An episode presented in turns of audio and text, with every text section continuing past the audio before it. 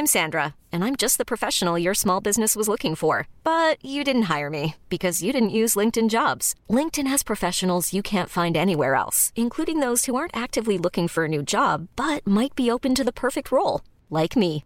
In a given month, over 70% of LinkedIn users don't visit other leading job sites. So if you're not looking on LinkedIn, you'll miss out on great candidates like Sandra. Start hiring professionals like a professional. Post your free job on linkedin.com/achieve today.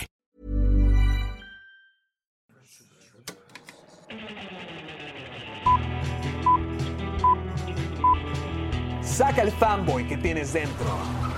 No tengas miedo de enojarte. Esto es el Club de los Amargados.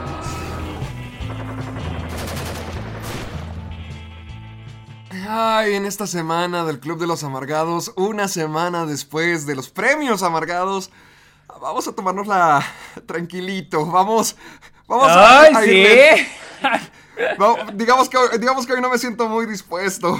No, no, hoy, hoy no vine a gritar tanto, así que no, no hablemos de Zack Snyder, por favor.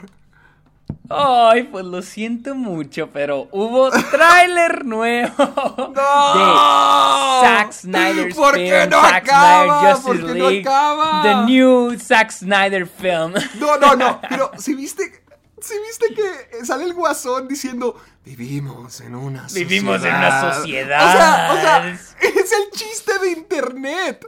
Es el chiste y lo puso. Yo sé, yo sé, yo sé. ¡Ah! Lo hizo, lo hizo. No entiendo por qué, pero lo hizo. Con un. Yo también cuando lo vi dije, no es cierto que...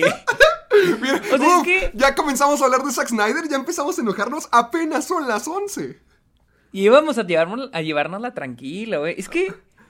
ah, digo, o sea, se puso de pechito. O sea, se puso de pechito. O sea, ya todos sabemos que ella es un meme. ¿Para qué pone eso? Pero bueno. Eh, Esa, sola- solamente es una de las noticias que vamos a tener en el programa de la semana porque una de shit. las, mm, de las muchísimas noticias que tenemos Sergio en esta me semana. acaba de mandar un documento de casi dos páginas enteras de noticias y todas están bien buenas. No sé qué es lo que está pasando últimamente, que parece que la industria del cine nunca avanza y que ya estamos atorados para siempre, pero siempre siguen saliendo noticias y noticias y noticias. Ya sé, pero quiero decirte, porque ahorita, antes de que empezamos el programa, hice como que una expresión de sorpresa. Porque, ok, ¿Qué? los premios amargados fueron un super éxito. ¡Oh! Así, ¡Oh! Por así. Dime por favor que ese... ¿Qué pedo? Fue por... Fue por eso. Sí. ¡Ay! Ok, ¿qué pasó? Porque no había visto los números de los premios amargados. ¡Oh, la madre! ¿Qué? Ok, no había visto. lo- ok, estoy viendo los ¿Qué? números de los premios amargados en Twitch. Ok. Cuando acabamos la transmisión, alcanzamos 4500 vistas. Ok. Y ahorita ya llegó a, a casi 7000 vistas. Oh. Solamente el de Twitch. Y en este. En Spotify, porque recuerden, el episodio de los premios también se estrenó en Spotify. Alcanzó más de 4000. O sea, literal, batimos récord. Los creo que nunca habíamos. eh, o sea, nunca habíamos. Creo que nunca habíamos tenido 4000. Este. Vi- eh, bueno, no son views, este, escuchas, ¿Escuchas? en una sola semana. O sea, en una sola semana, el episodio así que se estrene jamás había tenido tantos. Gente, Así ustedes que- hicieron todo esto posible. De hecho, estoy muy contento con toda la gente que nos acompañó en la transmisión de Twitch, porque los premios amargados fue la primer transmisión en vivo a tiempo real de, de Sergio y mía. Y la verdad es que estuvo muy padre, muy padre estar viendo los comentarios de toda la gente, cómo estaban votando con nosotros, que ustedes también estaban participando. La verdad, deberíamos hacer más, más transmisiones en vivo. Sí, porque sí, está- estuvo muy padre. Aunque muchos me han dicho que ya se vean bien cansados. Es que digo, eran tres, fueron tres horas. Si nos veíamos bien fregados. Dicen no, Qué- qué di- dicen, dicen que a mí, dicen que a mí hasta se veían los ojos rojos ya el último, en los últimos minutos, ya de que ya, ya nos queríamos morir, y de que No miren manches, la neta, o sea, tre- ah, tres y horas le- hablando de que- películas. Sí, sí, estuvo un poquito largo. Y luego que les dio mucha risa que al principio era de que, ah, este, diseño de producción, y luego así nos desplachamos bien cañón del diseño de producción de las películas. Y al último que, mejor actor, bueno, es este. Bueno, ahora el que sigue, eh, mejor actriz. ¿Sabes? Se notó. Sí, no, se habían bien cansados, que si estoy cansado, y luego la friega de antes. Ay, es que ustedes no estuvieron presentes. En- les vuelvo a repetir. No empiecen a hacer transmisiones en Twitch. Son imposibles, son demasiado difíciles. Tardamos como media hora en que todo funcionara entre Sergio. Porque si no era yo, era él. O si no era yo también. O sea, eran millones de cosas fallando hasta que... Ay, sí se logró. Lo que importa es que sí se logró y que fue un éxito. Y se los agradecemos. Sí, la verdad estuvo buenísimo, la neta estuvo muy, muy, muy padre y pues ojalá cuando traigamos más energías hacer Sí. otro en vivo. Ya, ya, Porque sí, en unos ahorita seis meses. Espérate, espérate, déjame agarrar. déjame agarrar sí estuvo agotador, estuvo bien agotador ese pedo, la neta, güey. No manches, es, es el fin del mundo. A- Además, aquí en el norte se fue la electricidad. Todo está saliendo mal. Todos están cansando Oh, acá- demasiado. es el maldito Acá, apocalipsis. Acá en Texas se fue en todo el estado, menos aquí en El Paso. ¿qué pa- No, Aquí- aquí en mi zona les regresó a todos, menos en mi apartamento. No, ahí, ahí está la suerte, la suerte Estamos de bien, cada demasiado uno. salados en esta vida. Así que hay que agarrar pilas, hay que tener unos cuantos episodios normales y ya eh, en un futuro vemos la posibilidad de otra transmisión en vivo. Así que vamos a dejar de delirar tanto porque tenemos un montón de noticias. Pero, sin más preámbulo, yo aquí les presento Uf, uf, al ajá. borrachito, Ah, al alcohólico, ya sabía, ya sabía. Héctor Simpson. ¡Ah, gracias, gracias! Hijo, ya sabía, maldito, así vi que viste mis historias. Para la gente por que, supuesto, por supuesto. que no entiende la referencia, es que grabamos una trivia de Los Simpson para mi canal, Caja de Películas. Ah, Grabamos una trivia de Los Simpson en un bar. ¡Ay, el maldito dueño sí se estaba pasando de lanza! Nosotros nunca dijimos que íbamos a tomar shots ni nada. Literalmente el plan era tomarnos dos cervezas solamente. Dos. Y el tipo se puso a hacer así de que shot, shot, shot, shots y todos están grite, grite, shot, shot, shot. Hizo, hicieron llamaradas Homero también para nosotros, o sea, bebidas con fuego. ¿Sabes? Estuvo- Me dio mucha risa este, la cara tuya y la de. ¿Cómo se llama tu amigo? Lalo, Este, Lalo. Lalo, Lalo. Me da mucha risa que, como que las primeras historias de que, ah, sí, a huevo, vamos a empezar.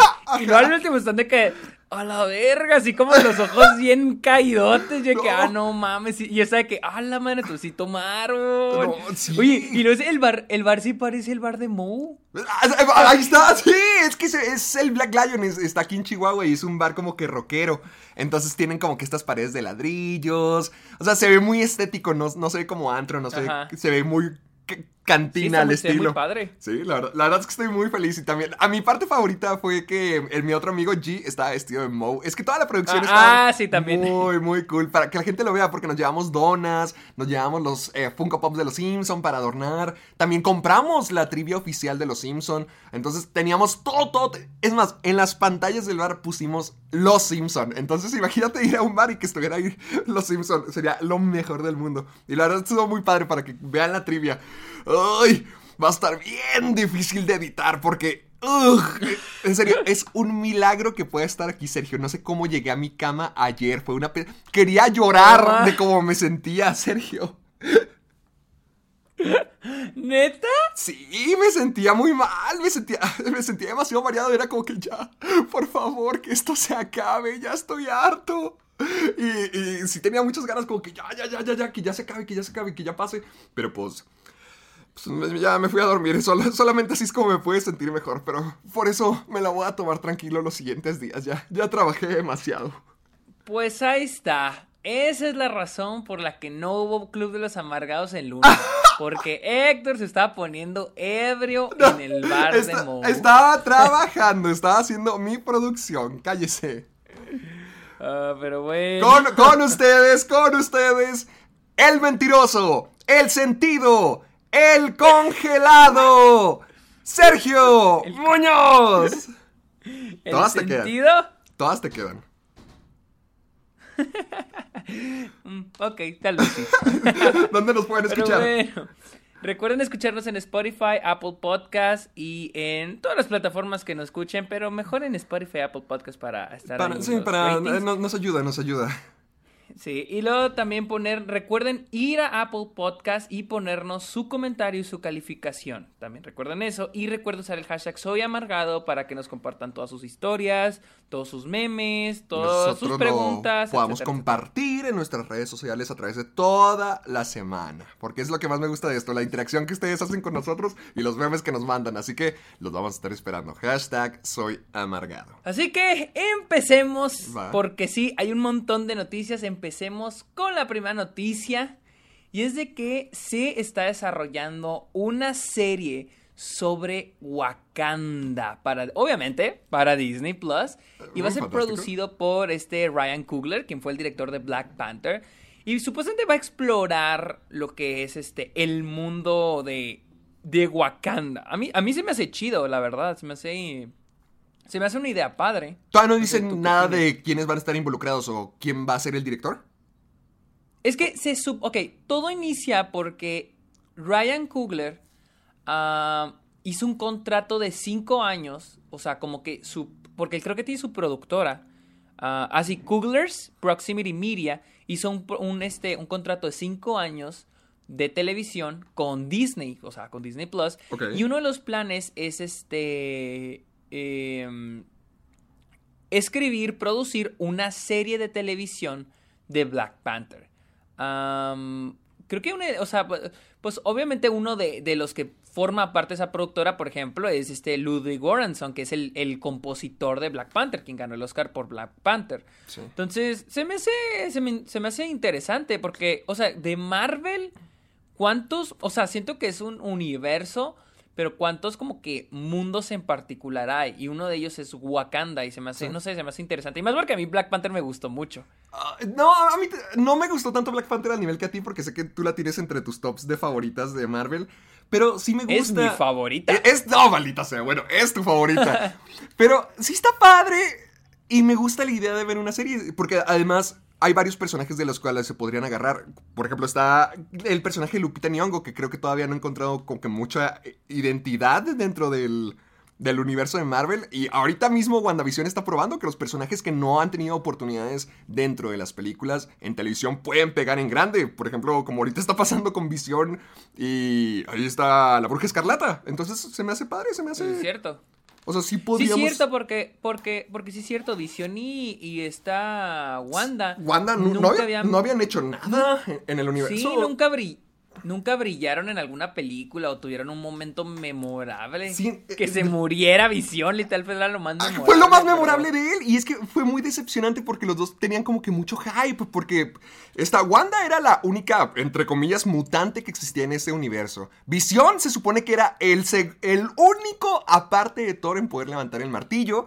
Y se murió y nunca hizo nada. Entonces como que los dos estaban muy, happy- muy hypeados y decían que eran súper poderosos y que podían hacer muchas cosas. Pero nunca los habían hecho hacer algo dentro de las películas y ahorita ya tuvieron éxito en la serie. Entonces, ¿por qué los demás personajes que ya hemos visto en películas, por qué no podrían regresar a tener una oportunidad más grande dentro del mundo de televisión? Al cabo, las cosas que sacan sí son de buena calidad. ¿Ya viste WandaVision?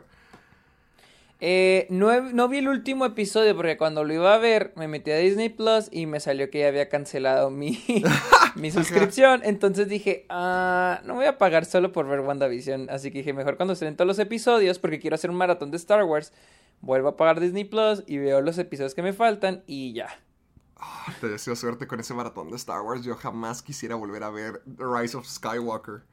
Oh, es que, es que por eso no me animo.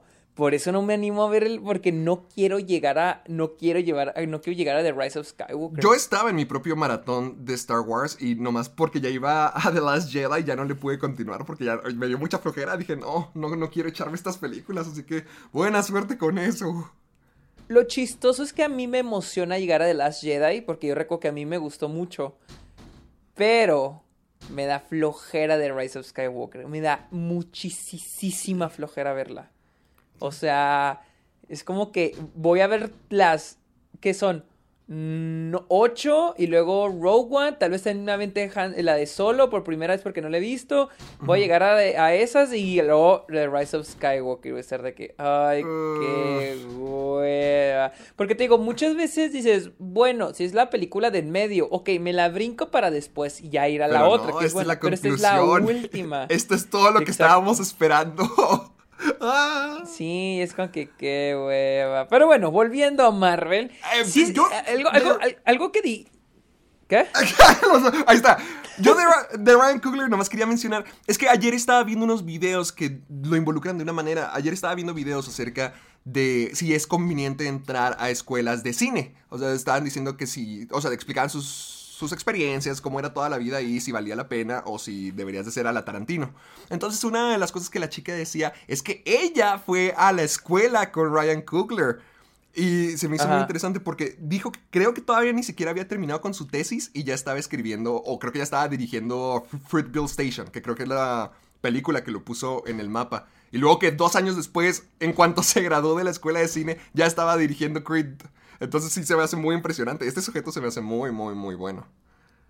Sí, a mí se me hace muy buen director, te digo, honestamente, a, mí se me hace muy buen director porque siento que hizo muy buen trabajo con Creed y con Black Panther también. Entonces siento que, este, como productor ejecutivo, que sería yo creo el showrunner de la serie, me gusta y más por lo mismo que has dicho, porque sí es cierto, hay personajes, es que Tal vez cuando se estrenaron las películas de Marvel, por ejemplo, Avengers y todas esas, no nos dimos cuenta de eso, pero ya cuando vemos WandaVision, por ejemplo, ahorita que decías, ya te das cuenta de los personajes que no tuvieron tiempo de brillar en estas otras películas. Sí. Y, y está padre que les den más tiempo de brillar. Porque, por ejemplo, a este Black Panther, T'Challa, no brilló mucho en Avengers Endgame.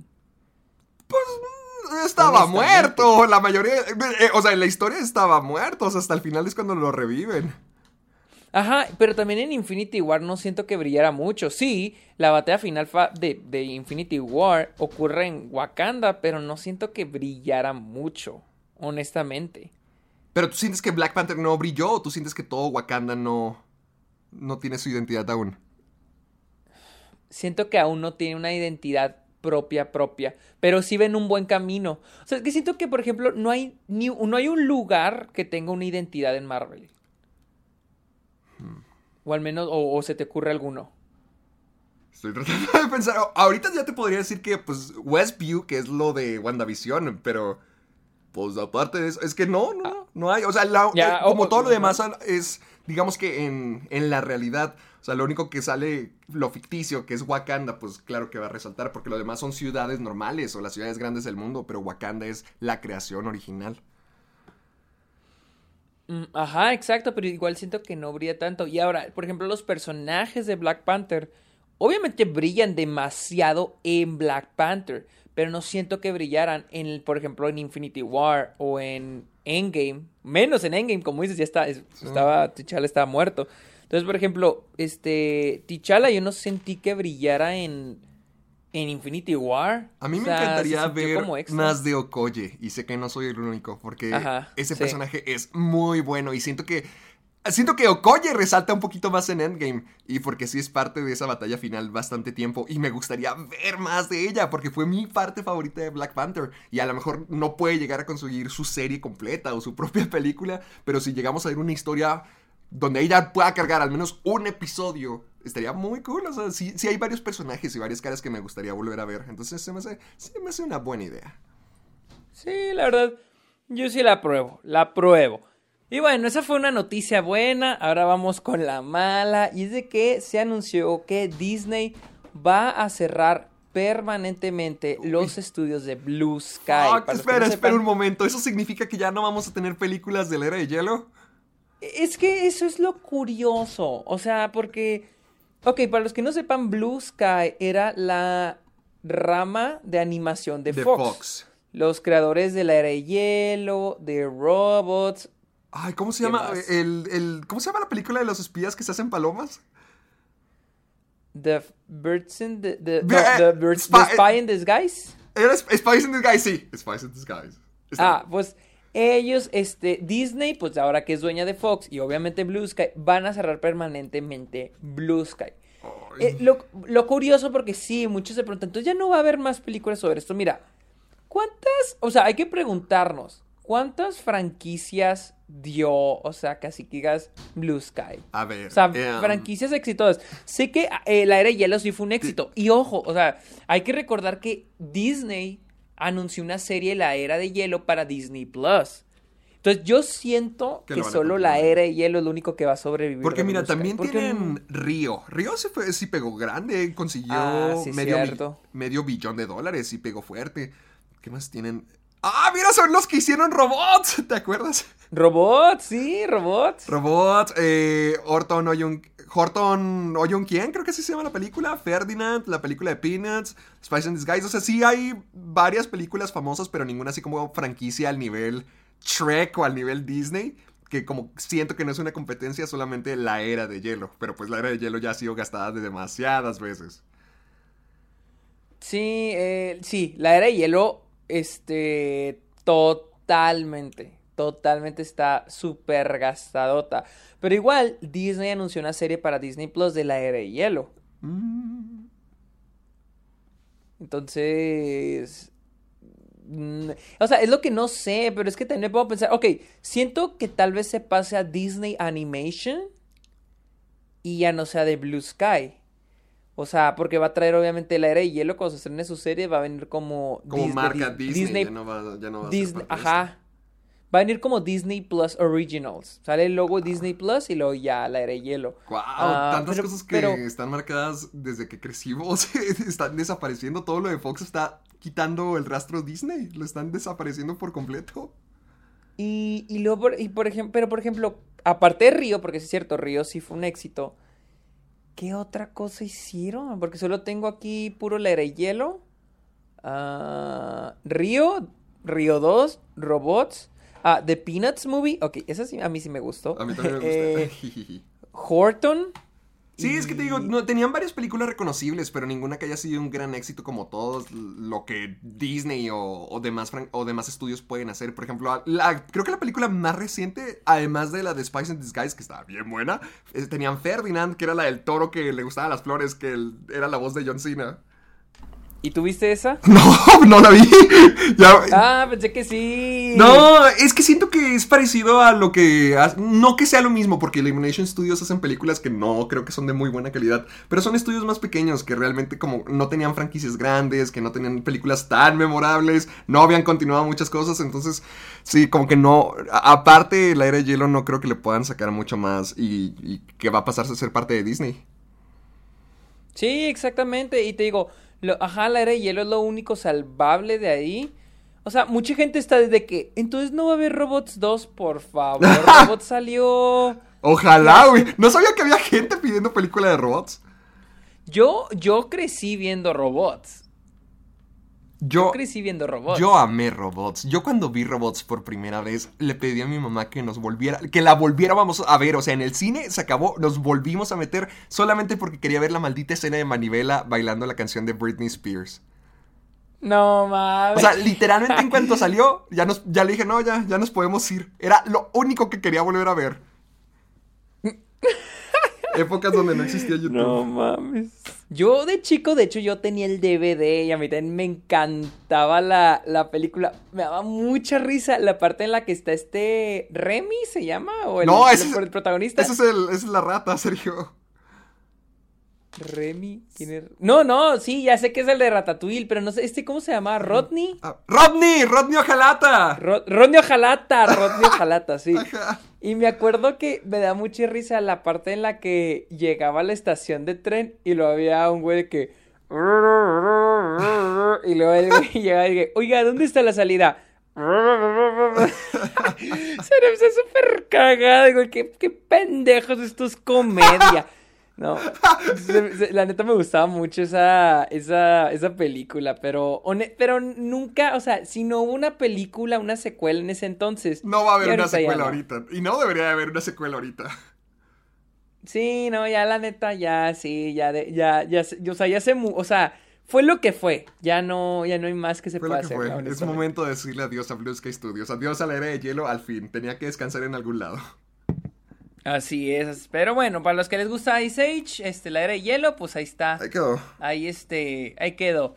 Y vamos a los rumores, a nuestros rumores favoritos de Spider-Man 3. Y es de que Tom Holland dice que Spider-Man 3, que Spider-Man 3 será la película más ambiciosa de todos los A la tiempos. fregada. Pero que eso significa que sí está Tobey Maguire, ¿no? Que ya está grabando sea, escenas es en el set con Alfred Molina y William Dafoe, ¿cierto? Pues no. No. Tom Holland dijo lo siguiente. Ok, primero dijo que era una de las que, que, que, que él leyó el guion y dijo, wow. O sea, es, primero salió esto. Él diciendo que había leído el guion y había dicho de que no mames. Me acuerdo que fue una entrevista con Variety, creo, en, Sí, la estoy en- viendo en ahorita. videollamada. Y él dijo de que no, es que lees el guion y en serio lo que están planeando está bien cabrón y que no sé qué. Es la película más ambiciosa de superhéroes y la verga. O sea, algo en lo que ya uno está cansado de ir, ¿no? Como que siempre oyes esto de que la película más ambiciosa. Pero esta sí lo hace. ese- Eh. Estoy seguro que está refiriéndose al multiverso. Siento que si no fuera eso, no estaría diciéndolo. Eh, eh, o sea, es que yo también pensé lo mismo. Hasta que le preguntaron lo siguiente. Le preguntaron que si no había, este, que si Tobey Maguire y Andrew Garfield iban a aparecer con él en la película. A lo que Tom Holland dijo, no, no, no. Ellos no van a aparecer en la película. O al menos eh, no. tendrían que haberme lo, ten- que haberme escondido esa ese pedazo gigante de información, o sea, hacia mí, o sea, debieron habérmelo Sí, o sea, yo me hubiera enterado. Ajá, exactamente. Dice, lo que creo que sería un gran secreto para que ellos lo mantengan fuera de mí. Pero hasta el momento no. Sería una continuación de, de las películas de Spider-Man que han hecho ellos, que han hecho con Tom Holland. O sea, Tom Holland acaba de desmentir que Andrew Garfield y Tobey Maguire van a aparecer en Spider-Man. Yo 3. creo que está lleno de basura. Yo siento que esto es su, su intento por tratar de compensar los miles de años de spoilers que ha causado a la gente. Yo siento que, claro que van a aparecer, que sí van a ser parte, que todo es, que por eso está diciendo que va a ser lo más ambicioso, pero solamente para no regarla, como ya es famosamente conocido, está diciendo, no, no, no, no, no, no es cierto, no crean nada. Estás haciendo el salve, nadie lo espera de Tom Holland.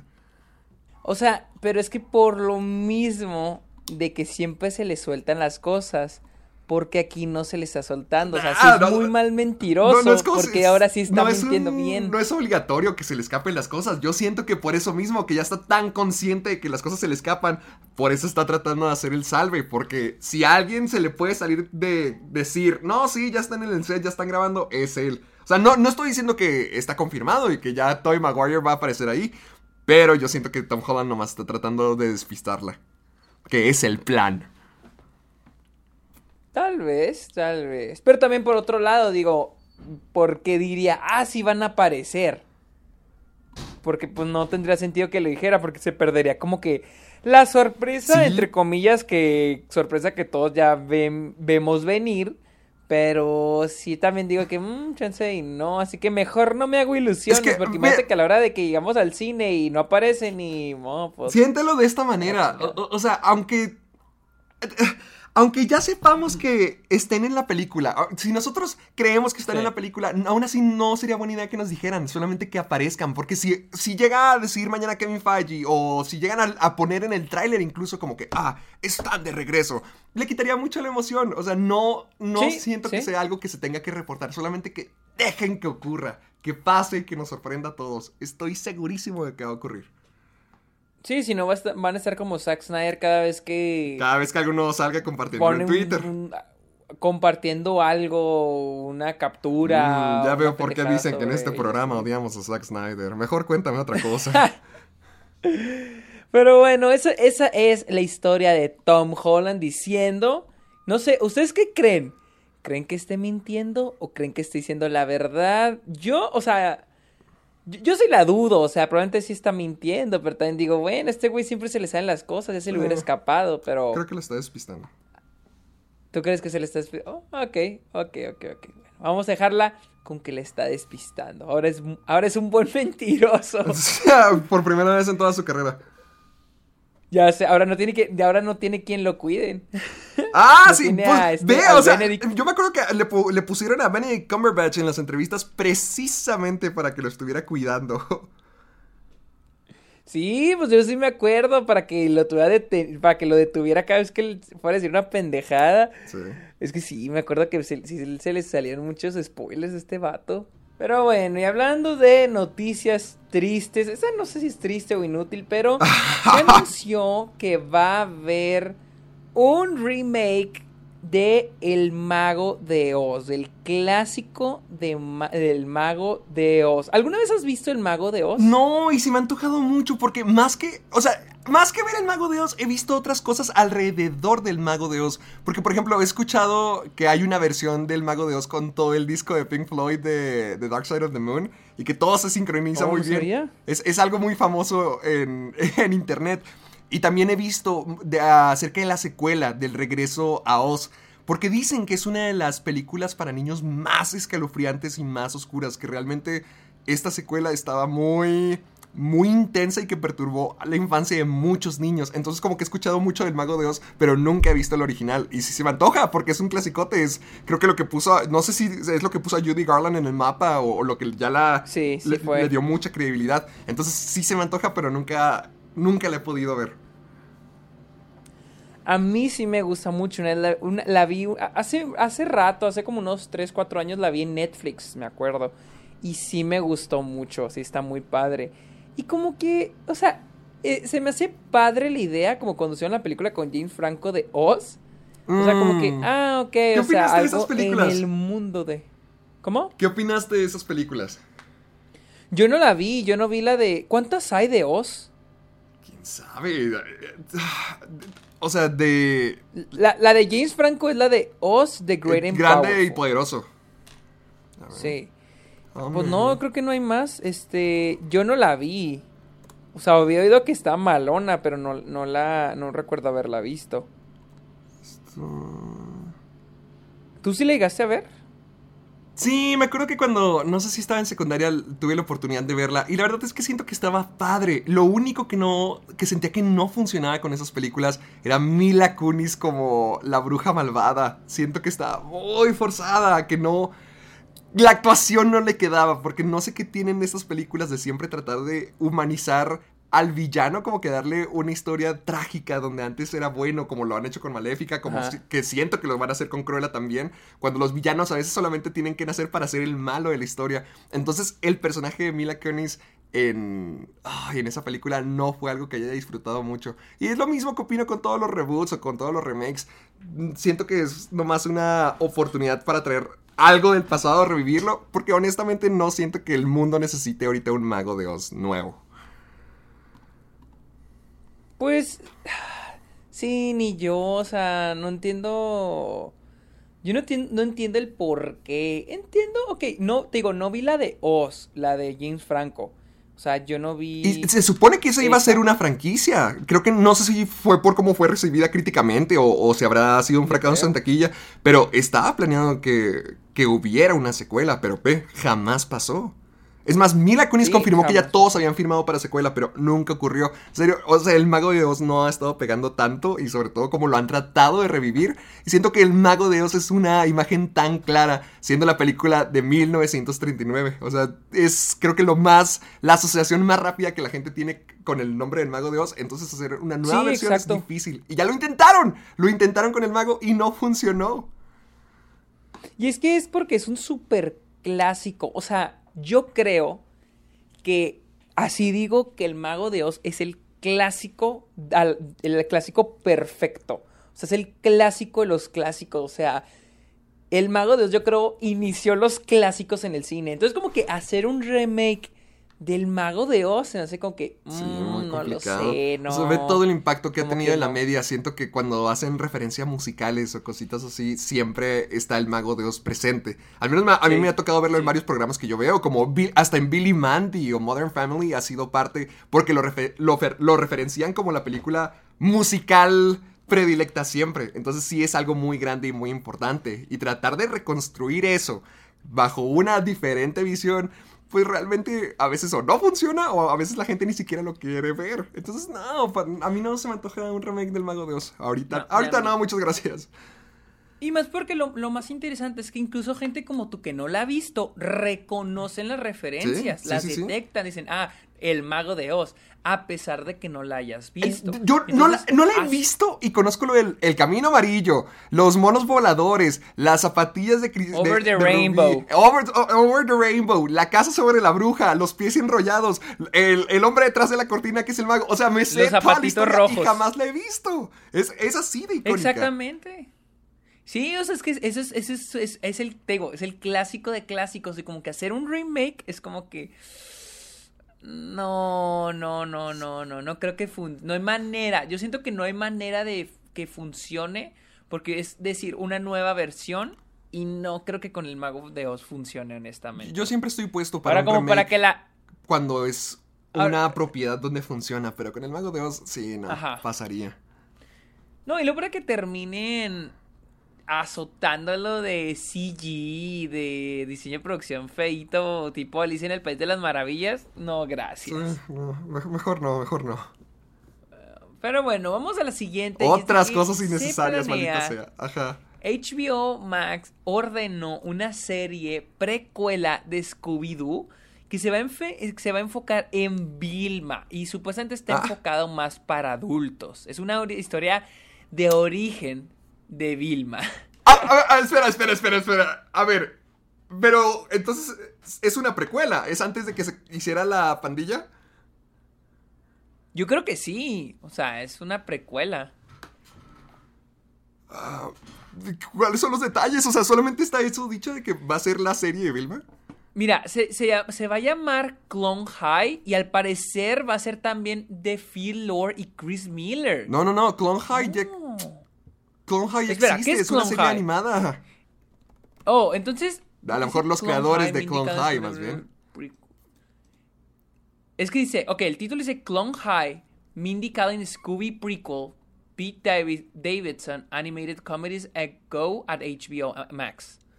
Espera. Es lo que no entendí, por eso dije, Clone High se va a llamar. No, no, no. Es que de hecho, Clone High es una, una caricatura que fue bastante Oh, popular en el vi. 2002. Y, y de hecho, ah, es, es de hecho de Phil Lord y Chris Miller también. Ellos son los creadores del programa. Oh, ok, ok. Pero entonces, ¿qué tiene que ver aquí Clone High? Es lo que no entiendo. A ver, a ver. Ah, o- o, ¿No será que.? Oh, ok. Creo que Clone High también la van a hacer remake. O la van a continuar para Disney Plus. Ah, ok, ok, ok. Nice, porque Clone High es una de las de series que se ha pedido más revival. Solamente duró una temporada y sí se ha pedido más de eso. Entonces, qué cool que sí pudo regresar. Y la otra se llama Vilma. O sea, literal, se llama así: Vilma. Que va a ser eh, enfocada en adultos, va a ser una comedia. Y va a ser el, ori- la historia de origen de la. de, de Vilma. O sea, de Vilma. Pero va a ser caricatura, va a ser que- live action, algún detalle. Y este, que Mindy Kaling es la productora ejecutiva y la voz de Vilma. Y pues va Ah, a salir para. HBO Max. Suena bien. Confío en, en- en Mindy Kaling, ella era una de las escritoras de The Office, así que si siento, si esta, no sé, creo que, creo que en Scooby-Doo siempre se ha explotado mucho a Shaggy y a Scooby constantemente, como Sí. si nomás fuera Uh, el sí. Porque es el enfoque de las primeras películas, la- las, live action, y es el enfoque también de, de la nueva película de Scoob, entonces como que ellos siempre han sido los resaltantes en, en todo el equipo, pero creo que los demás ta- personajes también funcionan bastante bien. Yo recuerdo a Scooby-Doo como la pandilla entera. Entonces a mí me gusta que también aprovechen a Fred, a Vilma, a Daphne. Entonces si esta es una oportunidad para que otro de los personajes tenga una oportunidad de brillar y que no solamente sea opacado por la sombra del perro, yo, yo creo que está bien. Yo creo que me- sí me gustaría ver Sí, algo o así. sea, y, y tiene, y, y tiene razón, porque sí es cierto, Chuck y Scooby siempre han sido como que los que brillan, la neta, los que brillan. Y a mí Vilma me gusta mucho, me gusta mucho el personaje de Vilma, pero siento, siento incluso que Vilma es el más underrated, es el, me- el más que poco Eh, valorado. ¿Poco ¿podría valorado? ser? Poco valorado podría ser. En- en- Entonces, sí se me hace buena idea y este, no sé a qué se refiere enfocado a adultos, porque digo, Scooby siempre ha sido como para niños Pues- y a pesar de que es para niños, como que y- incluso tú como adulto la puedes disfrutar. Entonces, no sé. Fíjate que, a pesar de que sí es así. para niños, eh, así se han hecho cosas más adultas con Scooby-Doo. De hecho, la serie más reciente, o bueno, la que eh, está la actual ahorita Scooby-Doo, que está muy fea, la anterior era con un toque un poquito más adulto. O sea, ya tenían historias constantes, no solamente era el misterio de la semana. Vilma y Shaggy eran novios, Fred y Daphne tenían su relación, tenían dramas, entonces como sí se ha intentado esto más adulto y esa ha sido una de las versiones más queridas de Scooby-Doo. Entonces si podemos volver a retomar uno de los personajes menos valorados, pero también populares entre los fanáticos. Y también volver a tomar el concepto de adultos bajo la escritura de Mindy Kaling, a mí se me hace como que ah, podría estar interesante. A mí, a mí, digo, a mí también me gusta mucho la idea. No más que. Sí, o es que no entiendo eso de adultos. Porque siento que puede ser un poco más adolescente. Pero no sé si con adultos se refiere a de que.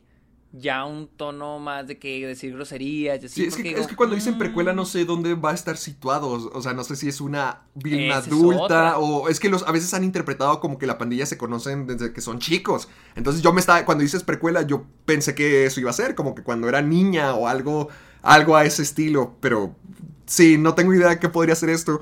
Pero aún así, los personajes de Scooby-Doo siempre han encontrado la forma de reinventarse. Me refiero, ellos siempre parece que están atrapados en los 70 por cómo lucen, pero aún así han sido Ah, sí. una propiedad popular hasta ahora. O sea, siempre las nuevas versiones, sean buenas o malas, han logrado mantener vivo Scooby-Doo. Entonces, que esto suene tan raro significa que es una buena decisión para, creo que yo, la franquicia.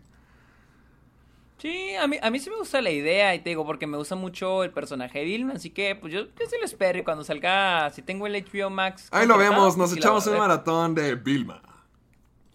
Así es, pero vamos a las controversias y es de que hace unos meses Oh, este Ray sí. Fisher acusó a Josh Whedon de abuso de poder y salió a la luz también esta Charisma Carpenter y Michelle Trachtenberg de este Buffy la cazavampiros. Ellas también acaban de acusar a Josh Whedon de Oh, pues de abuso de poder, o sea, de que de hecho Charisma Carpenter puso su ah, puso una todo un texto en su perfil de Twitter y puso my truth y puso el hashtag I stand with Ray Fisher. Ah. Wow. La fregada. Ok, entonces creo que no, pero no da detalles, o sea, que no dice como que cosas que se hayan hecho en el set o algo. O sí, o sea, de hecho en el link que te mandé viene todo un texto y, si al- y A algunos detalles. Por ejemplo, dice, por casi dos décadas, no lo voy a leer todo porque sí es un mucho, dice, pero por casi dos décadas ah, he sostenido mi lengua e incluso he hecho excusas de ciertos eventos que me traumaron hasta este día. Josh Whedon abusó de su poder en, en, varias ocasiones mientras trabajamos juntos en el set de Buffy the Vampire Slayer y Angel. Mientras que. ah, mientras que él encontraba su comportamiento La divertido. Solo servía para intensificar mi, mi, como mi ansiedad y para desempoderarme a mí. Dijo que le decía y gorda. alienar- Neto. Y, y O sea, que cuando, que cuando estaba de embarazada de cuatro meses, ajá, enfrente de sus compañeros que le decía gorda cuando estaba embarazada de cuatro meses. ¡Ay! ¡Ay! Y luego dice, eh, los incidentes muy, este, muy fuertes comenzaron cuando, cuando ella tenía una condición física crónica de la que ella sufría. Y este, it is with a beating, o sea, que tenían problemas...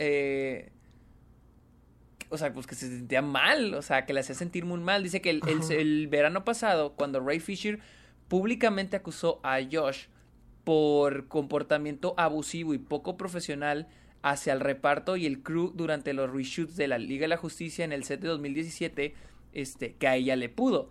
Eh, Josh has un- tiene una historia de ser cruel, casualmente cruel. Él ha creado ambientes tóxicos y hostiles desde muy temprano en su carrera. Pues sí, este, Buffy la Casa de Vampiros de que de los 2000. Em, y sé que porque yo también, y, lo sé porque yo también lo experimenté a primera mano, repetidamente. Ah, y así, es todo un texto de dos páginas eh, que ella pone en Twitter. Y después, este, después Michelle Trachberg, quien aparece también en Buffy la Casa Vampiros, también dijo que este que, que ella era ella era testigo, o sea, que puso ella de que soy lo suficientemente breve hoy a mis 35 años porque esto debe ser, o sea, esto se debe de dar a conocer como un adolescente con no un... Ah, es que no entiendo, está muy raro escrito. Ah, as a teenager with his not appropriate behavior, very not appropriate, so now people know what Josh did. Ok, um, o sea, que era, que era comportamiento no apropiado cuando ella era adolescente. Ajá, sí. Uh, Está, muy raro lo que ella dijo, pero sí, técnicamente también sale a la luz con acusaciones hacia Josh. Mira, con, con esto siento que, o, sea, no por confirmar porque pues no nos consta, pero pues yo sí creo que sea el caso, pero a esto yo quiero retomar qué va a pasar con Ray Fisher. Entonces significa que lo despidieron y están protegiendo a este sujeto que era el abusivo. No, pero Ray Fisher... Ah, ok, sí, porque lo despidieron de... De Cyborg. Lo despidieron de que, fuera, de que fuera Cyborg en Flash. Y yo me imagino que fue por hablar. O sea, la única razón que nos ha dado la vida para creer que, fue porque habló de Joss Whedon. Pero ahorita ya viene más gente que está diciendo, ¿saben qué? Sí es cierto. Porque en la carta dice que cuando despidieron a Ray Fisher eh, por Flash, que esa fue la gota que rebasó el vaso. Entonces, siento que eso tiene que tener una retribución. O sea, que no que no se va a quedar ahí en ya se fue para siempre y, ganó Joss Whedon, sino que siento que esto va, va a seguir surgiendo, que todavía pueden salir más personas que puedan decir, ¿sabes qué? A mí también. Porque en la carta dice que Joss Whedon le gustaba poner a la gente en contra, o sea, que hacía un ambiente tóxico y que, le, que hacía que la gente se pusiera enojada los unos con los otros. Entonces no me sorprendería si más gente sale, pero ¿qué va a pasar con Ray Fisher? No, y además Ray Fisher ayer tuiteó, dijo, hay una razón por la que no he sido demandado ni por George Whedon, ni por Toby Emmerich, ni por Geoff Jones, ni John Berg o Walter Hamada. Porque ellos saben que estoy diciendo la verdad. Esto mm. puso ayer Ray Fisher en Twitter. Mm. yo sí le creo, honestamente. Yo también, yo también lo creo. Fuck. O sea, pero, o sea, yo no lo yo no lo veía, o sea, bueno, antes de todas las acusaciones que hizo Ray Fisher, yo no lo veía venir de alguien como Josh Whedon. No, porque en su momento, o sea, muchas veces la gente lo quiso mucho por lo que hizo con los Vengadores. Ya como que la gente le fue perdiendo un poquito la paciencia con lo que pasó con la era de Ultron y sobre todo con, con la Liga de la Justicia. Pero durante un tiempo fue muy querido, fue como que este es el sujeto que sabe cómo hacer películas de superhéroes. Entonces que resulte que desde antes, porque esto, esto viene desde Buffy o sea, que desde antes era así, holy shit. Holy shit, sí está. Sí, porque como, en dos producciones totalmente diferentes, una de DC del, dos, del 2017 y otra de Buffy la Cazavampiros en el 97, una serie de televisión, cómo vienen las, el mismo tipo de acusaciones. Y, o sea, 20 años de diferencia. Una serie, una es una serie pequeñita y otra es una película gigante. Y vienen las mismas acusaciones. O sea, a mí sí se me hace como que. Como que sí. Pero, Ahora, mucha gente dice de que si no hubo, no habrá habido un, un ambiente tóxico con, con Marvel, con Avengers. Yo siento que no, por el hecho de que siento que el ambiente era más controlado. Bueno, no, no es como que haya estado ahí. Pues. Pero siento que el hecho de que, como Kevin Feige siempre siento que es como que el manda más y el que controla todo ahí, es como que. Yo recuerdo que. Yo recuerdo de escuchar de noticias que fue una pesadilla para él dirigir la era del Tron 2, que estaba muy impresionado y que había mucha urgencia. Que hasta por esas épocas cerró su Twitter, porque creo que lo estaban atacando mucho en redes, o no sé si cuando salió la película fue cuando lo empezaron a atacar y cerró redes. O sea, si fue. Sí fue un ambiente. No, no sé si el ambiente haya sido tóxico, quién sabe, yo tampoco estuve ahí. Pero se supone que sí fue una pesadilla para Joss Whedon hacer todas esas películas. Que creo que por eso ya no volvió a hacer películas tan grandes. Durante un ratito. Yo siento que por lo, yo siento que por lo mismo pienso que no hubo un ambiente tóxico, o sea, cre- creando teorías, obviamente. Sí. Pero siento que por eso con Marvel no hubo una, porque tal vez él creando un ambiente tóxico se siente cómodo. Pues- y al no crearlo, por eso sintió toda la presión al hacer Age of Ultron. Pues yo me quedo, ¿sabes? Yo me quedo pensando en los demás directores o en las demás historias que he escuchado de directores abusando de sus actores. Porque ponte a pensar como alguien, o sea, ya exagerando la cosa, pero como que dándole un revistazo al pasado del medio bajo otra perspectiva, lo que hizo Stanley Kubrick con Shelley Duvall, me refiero, le arruinó la vida. Sí, sí, de hecho hace poquito salió un reportaje sobre ella. Y todo fue por el, el abuso que sufrió por parte de Stanley Kubrick. O sea, ¿cuántas, ¿cuántos comportamientos han existido dentro del mundo de las películas que pasamos como anécdotas del pasado o las leyendas de las películas que tanto nos gustan, pero a lo mejor viéndolo ya con una perspectiva más moderna dices, holy shit, eso está mal. Sí, sí, o sea, es que sí está mal. O sea, está mal porque al final del día es un trabajo. Estás trabajando con otras personas, son relaciones, conexiones humanas. Y tienes que tratar a la gente como seres humanos. No porque eres el director vas a hacer lo que tú quieras. Es lo mismo con los Y- y actores si como, fijas- como lo de Jared Leto, lo que hablábamos la otra vez, de que con los actores de método también son, son también como que sinónimo de cretinos porque parece que se pueden salir con la suya a pesar de ser cretinos con toda la gente alrededor. Entonces es lo mismo, o sea, que tanto se perdona por el arte o por el medio o que se digan que la industria es así. O sea, quién sabe, quién sabe. Sí, o sea, son los métodos, es arte, ajá, exactamente, pero pues también es, al final del día también es un ambiente laboral y tiene que haber, no debe haber ese tipo de ambientes tóxicos porque pues, no, el chiste no es senti- hacer sentir incómodo a la gente. Entonces, pues por mí, o sea, a mí me parece Y- bien. que igual con- y también agregando luz. lo de Natalie Portman, ¿te acuerdas lo que dijimos hace unas semanas de que ella no estaba ya cómoda haciendo eh, escenas de desnudos? Que porque escuchaba gente hacer No, gruñidos. está, está que era Ah, perdóname, perdóname, siempre las confundo. Eh, Keira Knightley. Sí. O sea, cositas así. O, o- o sea, puede ser un ambiente muy incómodo para los actores y nunca nos enteramos de eso por solamente verlo como es parte del trabajo. Pero a lo mejor no debería de ser así.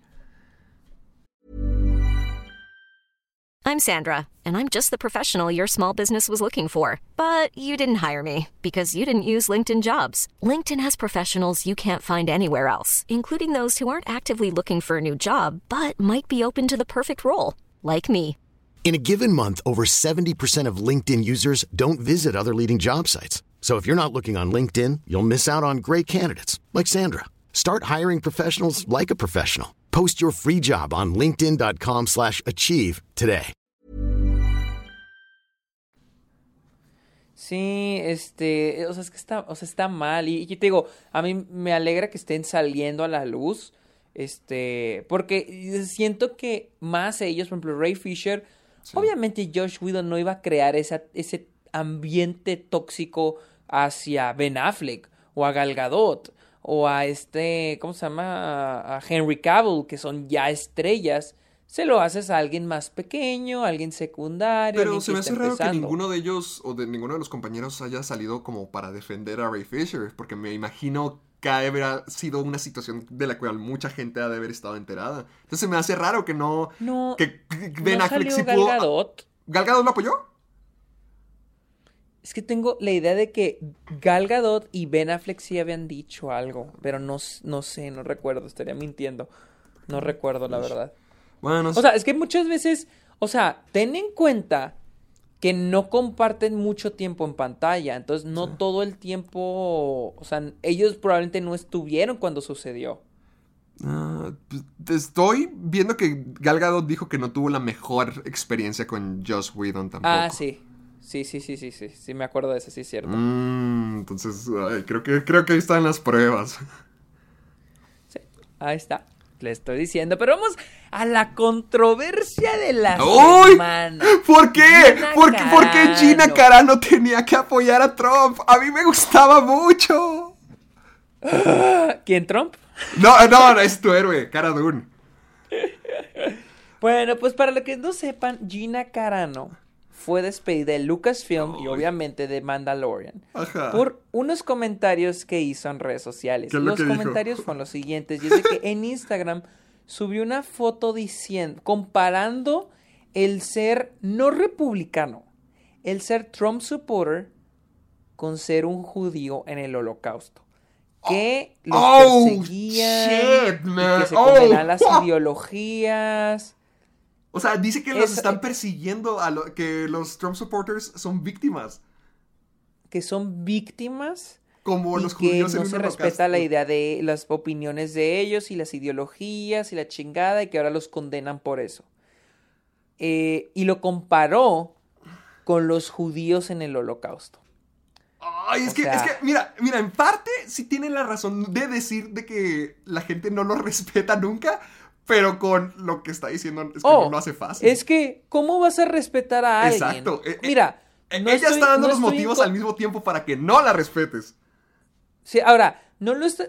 Ok, no es falta de respeto a los conservadores o a los republicanos. Es a los Trump supporters, a personas que han apoyado a un güey que es racista, Sí. misógino, xenofóbico, un güey que no aceptó unas elecciones y que creó un disturbio en el Capitolio que terminó matando a cinco personas y que puedan haber muerto más personas, incluso gente del Congreso. O sea, fue un ataque a la democracia. O sea, ¿cómo esperas que la gente respete a alguien que apoya Que, eso? Sí, que su mayor líder Porque es gente- alguien así. Porque hay gente que dice, no, es que sí es cierto, eso demuestra que no lo respetan. Pero dices, güey, pero ¿cómo, cómo vas a, a- ¿Cómo puedes respetar respetar algo así? algo así? Ahora. Ahora, ¿cómo te atreves a compararte con el holocausto? Con el genocidio más grande de toda la humanidad. Exactamente, con el genocidio más grande de toda la humanidad. ¿Cómo, cómo dices que ahorita estás en una posición así cuando muy probablemente los Trump supporters son al revés? Están en la otra posición. Porque sí, encerran niños este, inmigrantes en la frontera, en cárceles, latinos. Yo creo que los que están en... Ellos están en la posición más bien de ser nazis, no de ser judíos. Por eso se me hizo como que qué mamada. Y pues bueno, Y, esos no, fueron los comentarios. Espérate, hizo espérate. Esta no es la primera vez que comenta, porque en noviembre ¿no? pasado también tuiteó eh, burlas acerca de la gente que utiliza las máscaras por lo del coronavirus, o sea, los cubrebocas. O sea, o sea que además Y no creen se eso. era Y también hizo comentarios este, transfóbicos. Eso también. Ah, también, porque eso no viene aquí, porque también ella hizo, su, hizo sugestiones acerca de fraude electoral durante las elecciones, igual que Trump, pero eso lo de los trans no viene en, en la noticia, no, pues ya, ya tenía También, muchos eh, se- ya, ya lo tenía hizo algunas burlas. eh, Hizo algunas burlas a a las personas transgénero. Entonces, por ahí se corre el rumor que ya Disney le estuvo advirtiendo. Y que este John Favreau la, estuvo, la defendía. O sea, como que John Favreau metía las manos por ella. Porque él le gustaba a ella, el perso a ella la querían de Mandalorian. Y que y incluso se dice que en agosto, en el siguiente Investors Day, se iba a anunciar una serie para su personaje. Ay, yo sí la quiero ver. Y pues ya no. No, pues ya no. a haber, Lucas ya. O sea, ya John Favreau, yo, yo creo que ya dijo, no, pues ya córranla, ya no puedo hacer nada por ella. Y ya la despidieron. Una fuente dijo que estaban buscando una razón para despedirla ya por los últimos dos meses, que ya con esos tweets ya era la, la última gota, que ya fue lo que era lo necesario para patearla. Y incluso su. su la compañía. Bueno, la, la agencia de talentos, que la agencia de ella la sacó, la hizo drop, la despidió, por así decir. Ah, también la. O sea, ahorita ya no tiene manager, ya no tiene un representante. Creo que, en- al me- bueno, al menos no sé si individual, pero ya la compañía con la que está ya no. Hasbro ya dejó de hacer las figuras de acción de su personaje de Ah, Mandalorian. la. Pero pues va a trabajar con John, con Ben Shapiro. ¡Ah! ¿qué, qué van a hacer? ¿Qué va a hacer? Pues una película, van a producir una película. ¿Sí sabes quién es Ben Sí, Shapiro? sí, sí, verdad? sí, sí, el, el de los comentarios polémicos. Sí, ese güey, el que se pone a discutir con niños de universidades, o sea, que se cree más listo que las otras personas, pero va y discute con chavos de universidad, o sea, que es una mamada. Y pues él es un conservador y le invitó porque ellos, él tiene este, se llama, no, no me acuerdo cómo se llama su periódico, y comenzaron a hacer películas, y este año sacaron una película. Y pues a ella la invitaron a producir y a hacer su propia película. Así que si están preocupados por el futuro de la carrera de Gina Carano, pues va a terminar haciendo, las, haciendo películas con Ben Shapiro. Porque toda la gente que amo resulta que son villanos al final. ¿Quién más? Eh, Joss Whedon y una- unos examores que luego te cuento. Ouch, me, hice por atrás riendo y me dolió el cuello. Estoy viejito. Mejor, mejor dame, mejor Pero dame bueno. una buena noticia. Bueno, ya hablamos de Gina Carano de Mandalorian. Ahora vamos a hablar del mismo Ah. ¡Mandaloriano! Mandaloriano. Pedro Pascal. Porque sí, Pedro Pascal y Bella Ramsey de Game of Thrones van a protagonizar la serie de Game of Thrones. Oh, oh. ah, no, perdón, de Game of Thrones, The Last ¡No! of Us. The Last of De The Last Us. of Us. Eso ya se acabó. Sí, sí, sí, sí, sí, sí. Yo siempre Bueno, supe que Joel era chileno. Siempre sabía. Espera, ¿él es de, sí es de Chile? ¿Él es ¿No chileno? era de Perú? No, es Santiago de Chile. Ah, es chileno. Ya lo busqué. Oh, me preparé para el ok. chiste. Ah, lo buscaste, ok. Ah, pendejo. Pues sí, Pedro Pascal va a ser Joel en la serie de HBO. Sí va a ser, ¿verdad? Para HBO, sí va Creo a ser sí. para Pero- HBO. Y la cual, pues, va a ser este... Va a ser ah, producida, creo que es producida por los mismos de, de Chernobyl. Así que... Pe- oye, honestamente, Bella Ramsey es la bueno. chica que salía en Game of Thrones, ¿verdad? La niña que era toda una líder y era muy dura, ¿no? Sí, ella, está Liana Mormont, que sale creo en la temporada 6. Creo que es una buena elección. Creo que Sí, sí, es le- sí es un buen cast. Se me hace un buen cast. Pe- pe- a- al menos Pedro Pascal, digo, oh, wow, ok, es muy Eh, buen cast. Pedro, que- creo que ahorita el Pedro Pascal es como que lo más hot en todos lados porque está siendo súper popular en todos los mercados. Mandalorian. Estás- es, es el Keanu Reeves del 2018. De 2019. Ándale, es que sí. en el 2019 como que Keanu Reeves se puso muy popular. Sí, ándale, ahora siento que ahora es el turno de Pedro Pascal, como que es el novio del mundo ahorita, Pedro Pascal. Sí, exactamente. Igual que como fue Keanu Reeves, ahora es Pedro Pascal. Y la neta, súper bien. Bien por él. Yo, la neta. Yo, yo sigo teniendo problemas con. ah, con, del- con The Last of Us como serie, pero.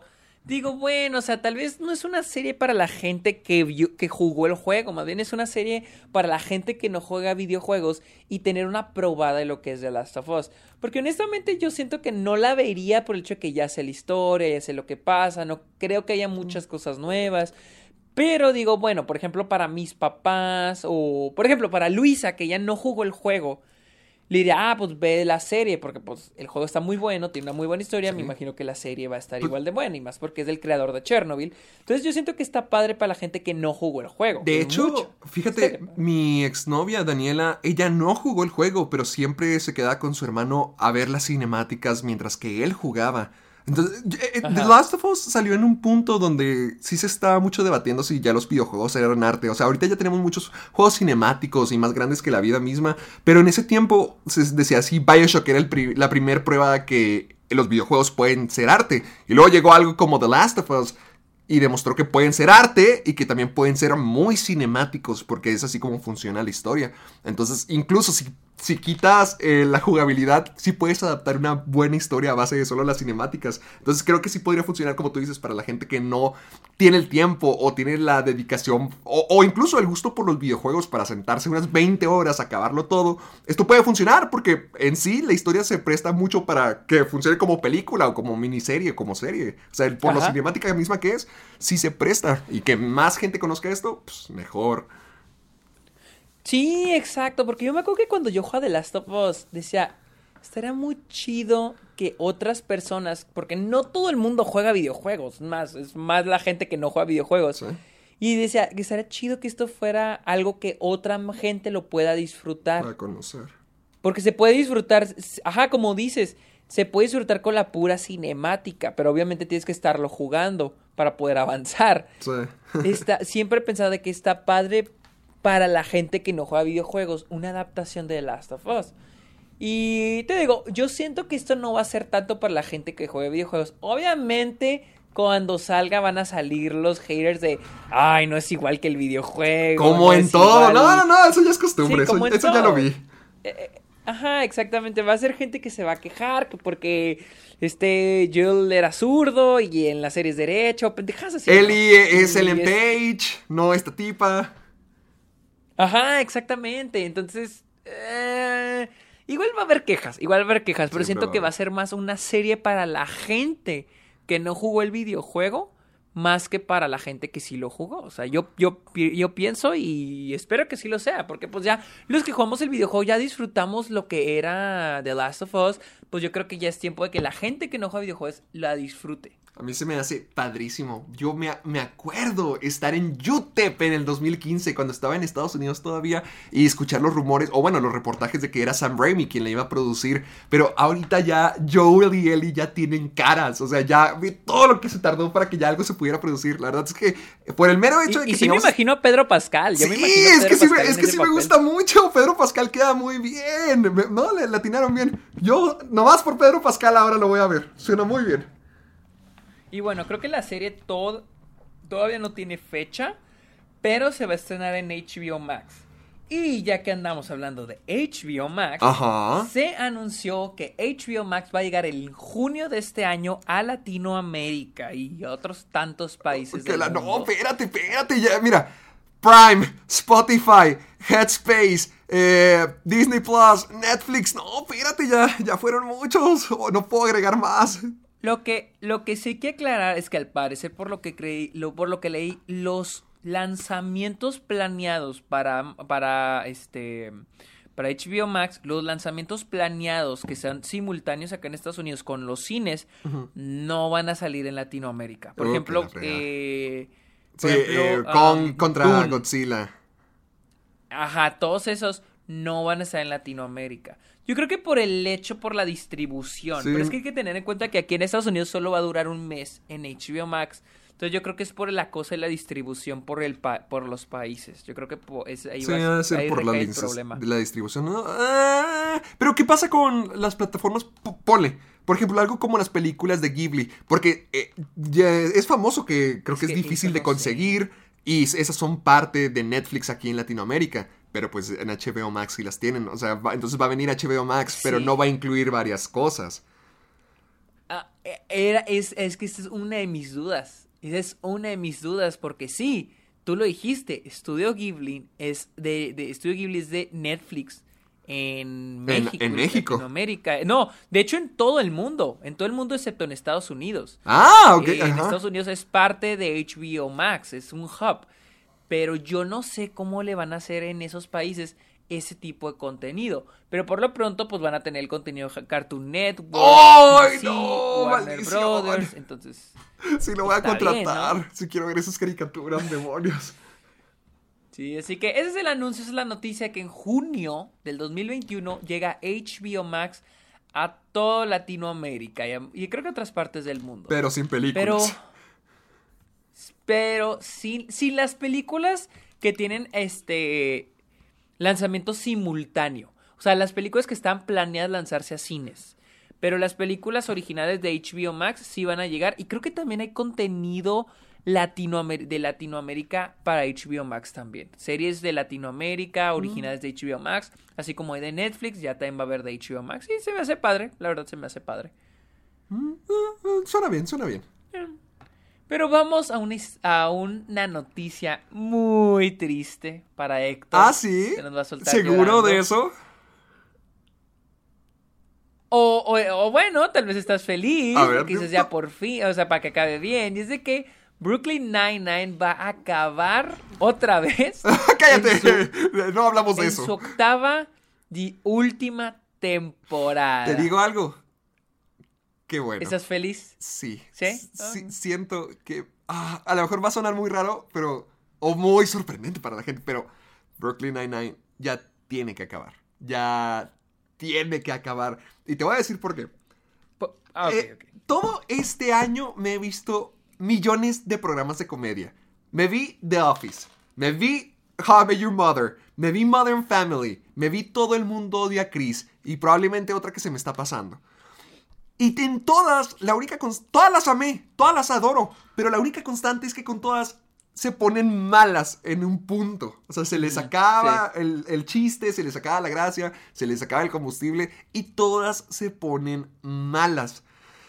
Brooklyn no está en ese punto. Brooklyn Nine-Nine no está mala todavía, pero sí empiezo a sentir ya los personajes flanderizados. O sea, ya los siento un poquito reducidos a, sus características más notorias. Ya siento mucho, mucho, mucho eso. Y no quiero que les pase lo mismo, no quiero que se les acaben las ideas, que nomás estén haciendo el programa por hacerlo. Y la verdad es que estaba, yo he visto la temporada, cre- que ahorita estamos en la temporada 8, ¿verdad? Me imagino que es la 7 porque dicen que es la... Porque viene la 8 y ahí se va a acabar. Creo, no sé, a ver. Es que no sé si yo estaba viendo las 7 o...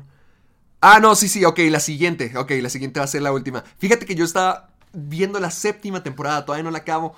Apenas me quedé en los primeros episodios y sí sentía como que ya...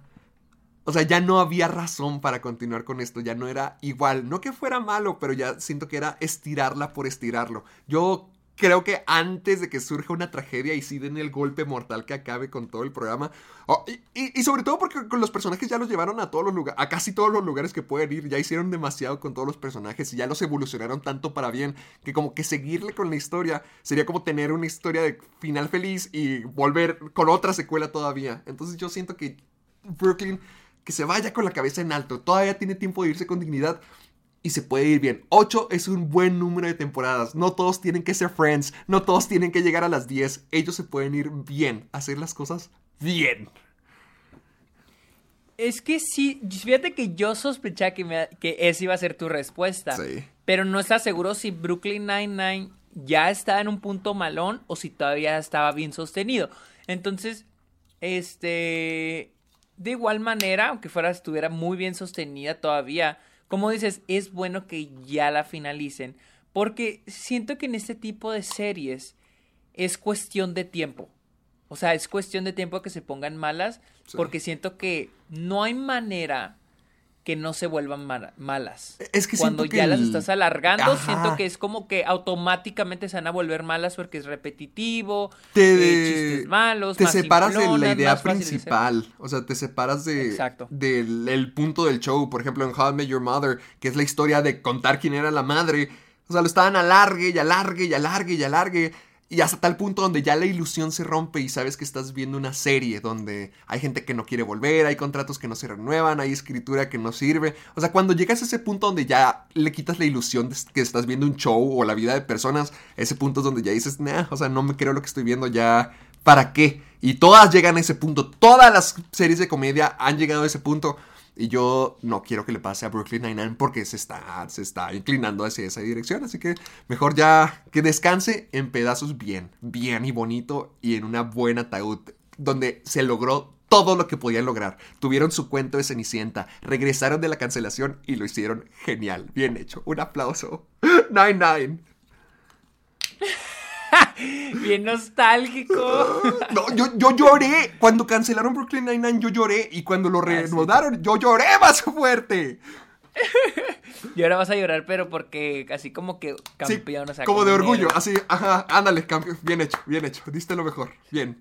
Sí, es que te digo, siento que ese tipo de series de comedia, tarde o temprano se vuelven malas. O sea, es un hecho que se van a volver malas si no las paras. Entonces lo mejor es, como dices, acabarlas lo antes posible, o sea, en el momento adecuado. En el momento justo. Si no, pues ya nomás, ajá, el momento justo, porque pues si no, ya es como que, güey, ya párenle, por favor. Sí. Sí, a, o sea, a veces hay de dramas como The Walking Dead, que he oído que es así, dice, no mames, ya párale. Que la alargan y la alargan y la alargan. Me imagino que las de comedia también. No, Más ah, lo- los sitcoms, pues. hay, hay una serie que se llama Mom, que, que es Anna Faris. Y, alguien más, no, no, no sé si es. espera, déjame la checo. Mom sitcom. Es. ah, es Anna Faris y Allison Jenny. No entiendo cómo es que tiene ocho temporadas. Surgió en el 2013 y siempre se me ha hecho bien mala. O sea, desde el comienzo se me hacía muy mala. Y ahorita ya tienen ocho temporadas. No sé cómo es que siguen viviendo. 162 episodios. También lo mismo puedo decir de, de Dos Hombres y Medio. También eso les pasó a ellos. O sea, no, no, no. Hay cosas Oh, sí. que no deben de continuar. Y vea, para que, ¿Cuántas exactamente han para que evitar de esto. eso? ¿Cómo? ¿Cuántas han salvado? ¿Cu- ¿Cuántas series de comedia, sitcoms, se han salvado de eso? De acabar mal. No estoy seguro. No, porque todavía yo no, no he visto Seinfeld. Y Seinfeld es una que quiero ver, pero he escuchado que el final está muy gacho. No sé si ya. Por ejemplo, ta- también le pasó lo mismo a That 70 Show. O sea, eh, se me ocurren cada vez más ejemplos que sí ocurren. Y no puedo pensar en uno donde no. Pero sé que todavía me faltan varias series de, de comedia clásicas para ver. Por ejemplo, El Príncipe del Rap acabó bien. El Príncipe del Rap acabó bien, pero fíjate que estaba, siempre estuvo en riesgo de cancelación. Ya las últimas, creo que dos temporadas, ya estaban más en riesgo de cancelación. O sea, ya no estaban tampoco tan buenas y tan Mm, populares como las primeras. Por ejemplo, Seinfeld veo que la última, la- no, la última temporada sí veo que tiene muy buenas ¿Sí? calificaciones. Ni idea. Sí, las últimas 8, 7, 9 tienen muy buenas calificaciones. Ah, quiero ver Seinfeld, la otra vez lo intenté y no pude. El primer episodio no me gustó. ¿No te gustó? ¿Tú lo has visto? Yo he visto algo, yo he visto algunos, pero de que súper separados. O sea, no, no recuerdo qué momento es, ni así, ni qué episodio. Hace años lo vi. Y lo quiero ver porque acá está, creo que en Hulu. Entonces me gusta, la neta me gustaría ver. La que estoy viendo ahorita es este, la de Freaks and Greeks. No, Freaks and Fre- eh, raros y grecos. Y Grecos. Freaks and Geeks. Y sí, sí, me gustó un chingo. Yo, honestamente, no soy de sitcoms. No me, no me suelen gustar los sitcoms, la verdad. ¿Qué? Nunca lo Pero imaginé. este está muy padre, está muy... Es que... De ahí salieron todos los comediantes de ahorita. De ahí salió James Franco, salió. eh, ay, eh, también el de, el de How I Met Your Mother, Marshall. Sale Sí, Seth también. Rogen, también sale de ahí. Seth Rogen. Te voy a decir algo. Ellos son lo que menos me gusta de la serie. ¡No! los ¿Por que qué? se la llevan son los chavitos, o sea, los niños, los morrillos. Ellos, no mames, o sea, qué risa con esos güeyes. Ahorita me está meando la risa porque Ah. es un episodio donde se supone que se ríen de uno de ellos, de Sam, porque no sabe dónde están las partes de, del, del aparato reproductor femenino. Ajá. Entonces, eh, el personaje James Franco le dice, eh, él- ah, se pone a estudiar un libro de biología y James Franco dice, no, no necesitas eso, mira, ve a buscar esto en tal lado y le da una película porno. Entonces, este, los tres, los tres chavitos, Sam y los dos amigos se ponen a ver la película porno, pero neta, la escena está súper cagadísima, estaba yo llorando de la risa, o sea... Está muy bien hecha la serie. La neta se me hace. Creo que vi que la habían que la cancelaron. Yo creo que por audi- audiencia. Pero se me hace muy buena serie. O Sí, sea, se me hace raro. Yo pensé que tenía más episodios, pero nomás tiene 18, nomás una temporada. Tiene 18. Sí, nomás tuvo una temporada.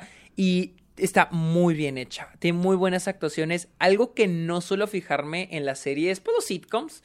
Es la fotografía. Porque digo, pues es un sitcom. Pero en esta tiene muy buena fotografía. O sea, me gusta mucho. O sea, se me hace muy diferente a lo que es un sitcom. Y más en los... no- Porque este es del 99, creo. Entonces, este, sí se me hace muy padre. También me gusta mucho el personaje de la protagonista. Está Lindsay, creo que se llama. Ah, Linda Cardellini. Ajá, Linda Cardellini. Este, también me encanta su personaje. Te digo, no es que sean malos personajes, los personajes de James Franco, Seth Rogen y este, este, ¿cómo se llama? Eh, Jason. Segel. Jason Segel. Jay- ah, sí, entonces se llama Jason Segel. Jason Segel, se me Eh, no, no es que sean malos, pero es mil veces más disfrutable, disfrutar, dis- era, disfrutable ver a los otros personajes. Hasta los papás de la de Sammy de Lindsay. O sea, es es como que, no mames, o sea, está muy cagado. Y los personajes de ellos a veces se sienten como que poquito extra. Mm, Pero los que sí se la llevan acá, maldición. cabrón, son, son, son los chavitos. La neta está buenísima. A mí, me, a mí sí me gusta muchísimo. Y voy creo en el, en el capítulo 5, creo. Tú ya, tú ya conociste a su creador, nomás para que sepas, ¿eh? Ah, ah, ah, este Paul, Paul. Fig, es Paul Fig, el creador. Sí, y también este Mike White, el que escribió Escuela de Rock, ha escrito algunos episodios en Uh, Yudapato. Lo voy a checar, creo que Sí. está en Prime. Ya se me antojó. Ya con todo lo que dijiste Sí, se me está, antojó. sí está, está muy chida, la neta sí está chida, está padre. Voy a checarlo. Sí, la recomiendo. Pero bueno, si continuemos porque todavía faltan algunos, algunas noticias. Este, ya menos nos acercamos al final.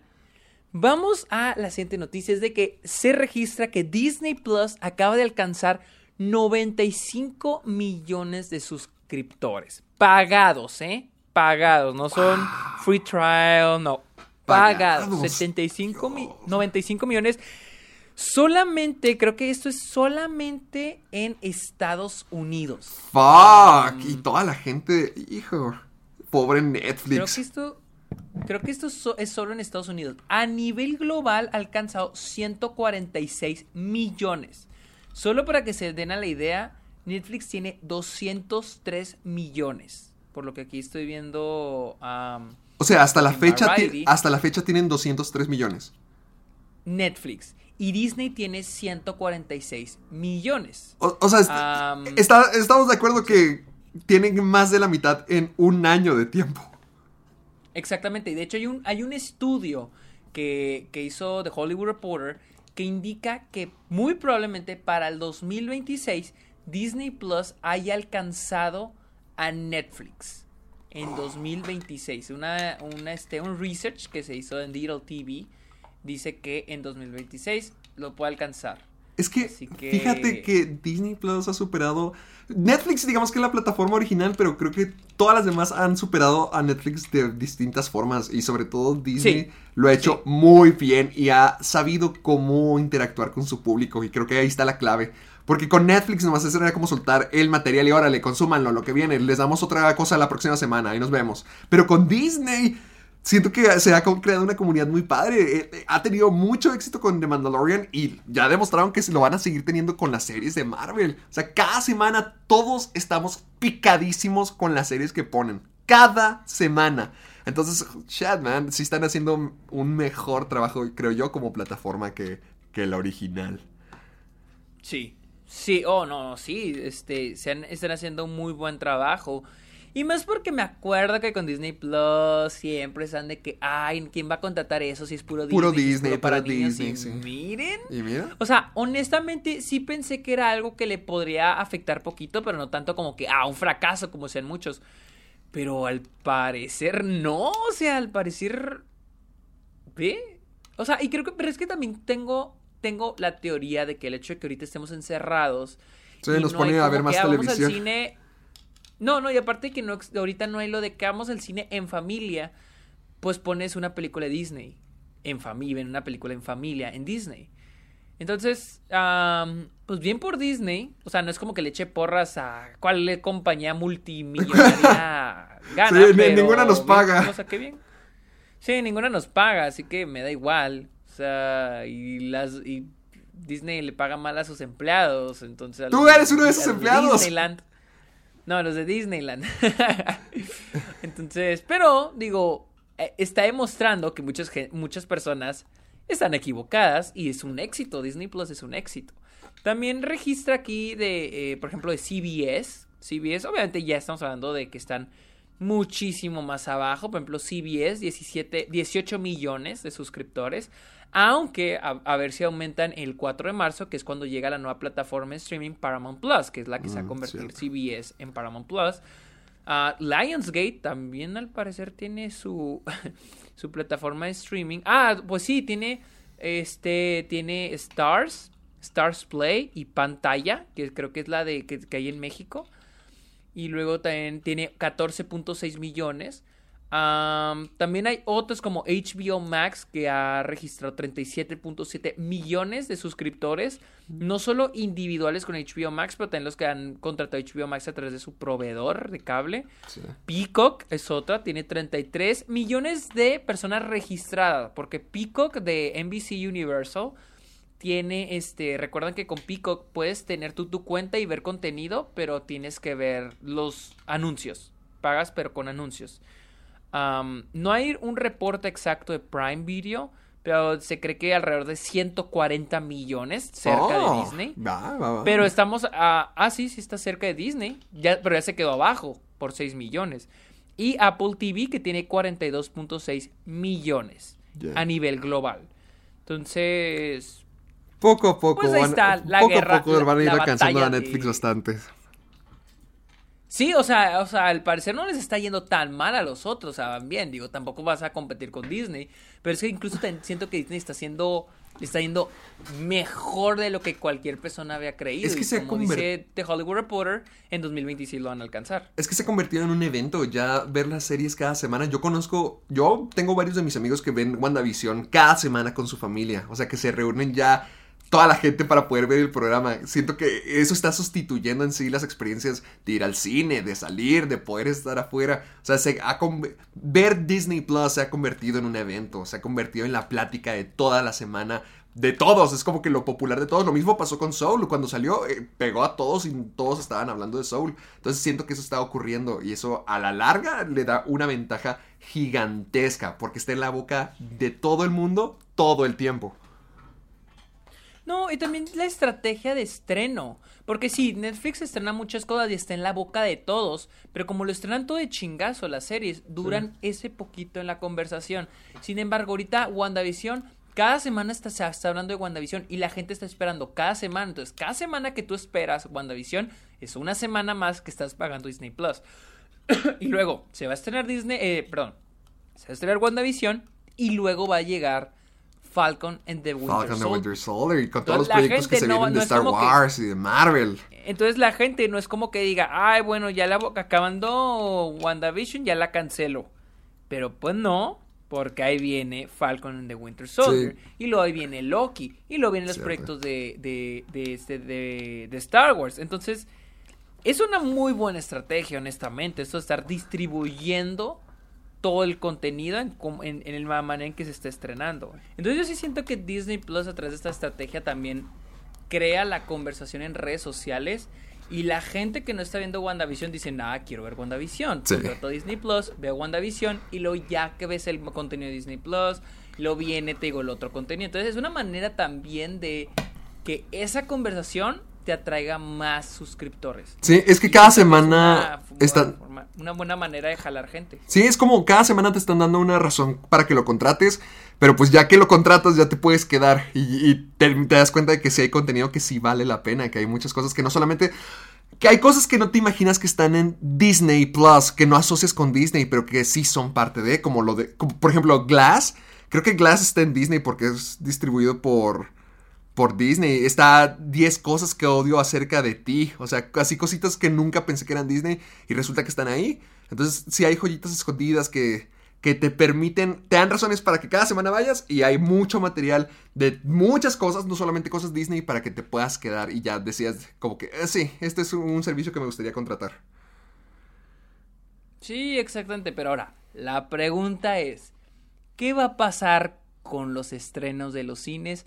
Y es de que Black Widow, este, lo que dijo, se reportó que Disney no está considerando a lanzar Black Widow Y no a Disney debería, Plus. no debería. Y, y de hecho por ahí leí que este, este, a este Kevin Feige ha estado defendiendo el que se estrene Black Widow en cines, tal vez, digo, digo, probablemente Disney sí lo consideró el año pasado, Disney sí consideró el, el este, el lanzarlo de manera a Disney Plus, como lanzaron Soul. Pero al parecer Kevin Feige ha defendido a toda costa el que se lance Black Widow a los cines y que no se y que no se estrene en Disney Plus ni de manera simultánea en Disney Plus y si no, puro cine, que estrene directamente en cines. Pues es que ahorita lo que se tiene planeado es que para que ya comencemos con las películas de verano, que no tuvimos, la, la- o sea, toda la temporada de blockbusters que no tuvimos el año pasado, se supone que esta, la de este, la del 2021, las dos películas que están programadas para darle comienzo es Black Widow y también Rápidos y Furiosos 9. Pero también hay una posibilidad de que ninguna de las dos ocurra, o sea, por cómo está la situación de, del coronavirus todavía y cómo están los cines, pues quién sabe qué vaya a pasar. O sea, es, es, es, es un punto donde estamos viendo en cualquier momento que anuncien que alguna de las dos se vayan y que las vayan a reprogramar para otro momento. Sí, este, porque sí, al parecer el artículo que te mandé, pues en habla de Rápido y Furioso, o sea, cuál, cuál va a ser la que va a llegar primero. Y no sé, o sea, se- mu- muchos expertos dicen que probablemente en verano sí lleguemos otra vez a los cines, pero es incierto, o sea, es incierto si volvamos a los cines este verano. Entonces sí, o sea, hay el peligro de que vuelva a retrasarse todas estas películas. Oye, no Toda la bola de películas. No me había dado cuenta, pero me gustaría que habláramos cinco segundos porque de lo que pasó con Cinemex. Porque en varios estados de México, al menos Ah, en sí, Chihuahua, cierto. ya cerraron Cinemex. Cuando hemos estado hablando durante meses de los problemas que ocurren con el cine en Estados Unidos, pero nunca esperé que nos fuera a afectar a nosotros. O sea, he escuchado de muchas marcas cerrar, pero nunca pensé que Cinemex fuera a cerrar. Yo pensé que era de las más populares Yo- yo- aquí yo en mi México. yo, mi pregunta era, ¿Cinemex va a cerrar permanentemente Creo que o es que temporal? Es que creo que solamente es en, en unos estados por ahora. Pero eh, si la cosa no mejora, ¿por qué no habrían de cerrar todavía en más estados, más estados aún? O sea, pues es que es... O sea, es que quieras o no, sí se perdieron millones de pesos. Millones de pesos. O sea, fíjate que tan desesperados estaban que la vez me metí a la página de Cinemex en Facebook, la de Delicias. Sí. Y, eh, y te, te podías ir a una sala a jugar videojuegos. ¡No es cierto! Sí. Puedes llevar, creo que llevas tu consola o no sé, y puedes jugar ahí, en la sala. ¡Ay! ¿Por qué no lo contraté a tiempo? Sí, de de hecho si te metes ahí está de que puedes ir y contratar una sala y jugar. ¿Y todavía Pero puedes? digo, o sea, ¿qué tan de...? No, pues ya lo cerraron. Creo ¡No! que el 10. El 10 o el 12 cerraron Cinemex, al menos en Delicias.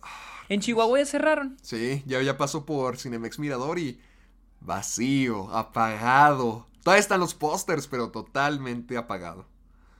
O sea, y no estaba vacío y apagado antes... Bueno, no estaba vacío cuando abrieron. También. Ay, y ahora. Bueno, no, bueno, ahorita nomás está cerrado. Pero está igual. Es, es que siempre estaba vacío. oscuro.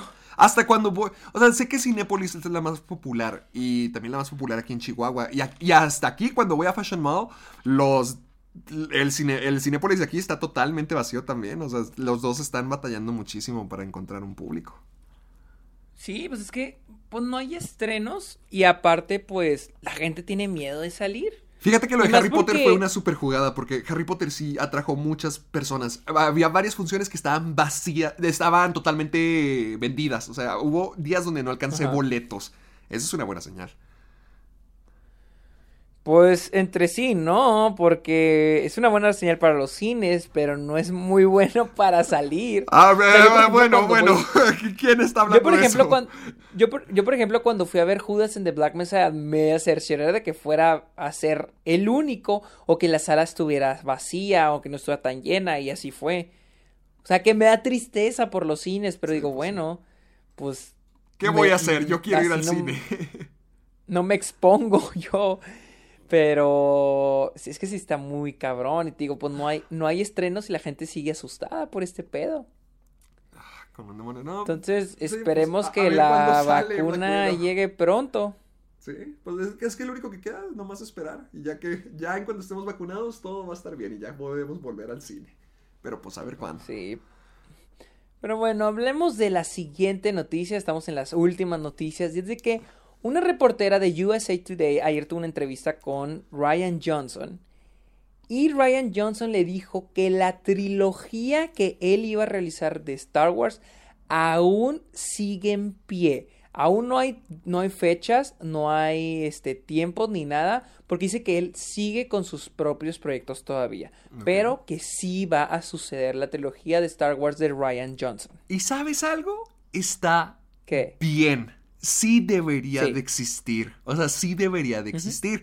Ya mucha gente asocia el nombre de Ryan Johnson con el diablo y la muerte por lo que pasó con The Last Jedi. Ay, sí. Y lo puedo entender, o sea, sí lo puedo entender. Pero cuando dicen que es un mal director o que no, no sabe lo que hace, ahí sí, como que no, bájale, bájale, bájale. O sea, él sí, sí. es increíble. Él es muy buen director y muy buen escritor. El problema con The Last Jedi es que hizo lo que. O sea, no le dio continuidad a lo que ya había establecido J.J. Abrams. Siento que las tres películas es una lucha por ver quién va a contar la historia y cuál historia va a ser contada. Pero si es Ryan Johnson dirigiendo las tres, él, que sean las tres de su propia entidad, van a ser geniales. Yo quiero ver eso. Es uno de los mejores directores actualmente. Sí, o sea, sí es muy bueno, o sea, es bastante bueno y honestamente siento que Disney, Lucasfilm tienen una suerte, porque Ryan Johnson bien puede haber dicho, ¿saben qué? Ya no lo quiero hacer, O sea, porque como le pasó a Josh Whedon y le ha pasado a muchos directores que los fans tóxicos empiezan a acosarlo. Se y se queman y ya no quieren seguir. a, Ryan Johnson, a Ryan Johnson lo acosaron bien cabrón en redes sociales cuando pasó lo de Last Jedi. O sea, entonces, bien el haber dicho, no, no lo voy a hacer, pero al parecer sí tiene en pie, pero va a aplicar la de James Gunn y va a decir, pero mis proyectos primero. Así que, bien por él. Yo lo que sí, lo que sí preferiría es de que ya una trilogía que no tenga nada que ver con los Skywalker, por favor.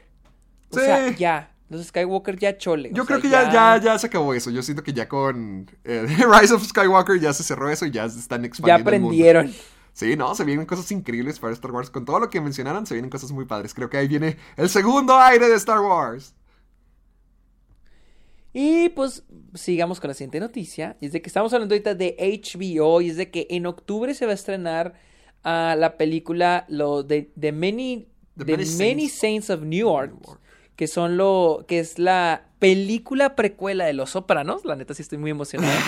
Pero empezaron a salir rumores, ¿no? De lo que hemos hablado, ¿no? De, de si va a haber una serie, que si van a expandir el universo de Los Sopranos, ¿no? O sea que que saquen una película y luego piensan en expandir, ¿no? Estamos, ya es que lo hemos dicho muchas veces.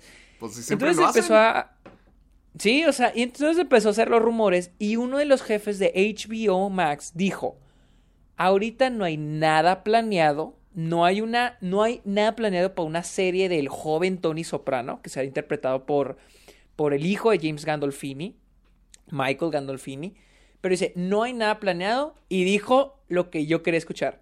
Dejemos primero que salga la película y luego ya vemos. y luego vemos a ver qué onda.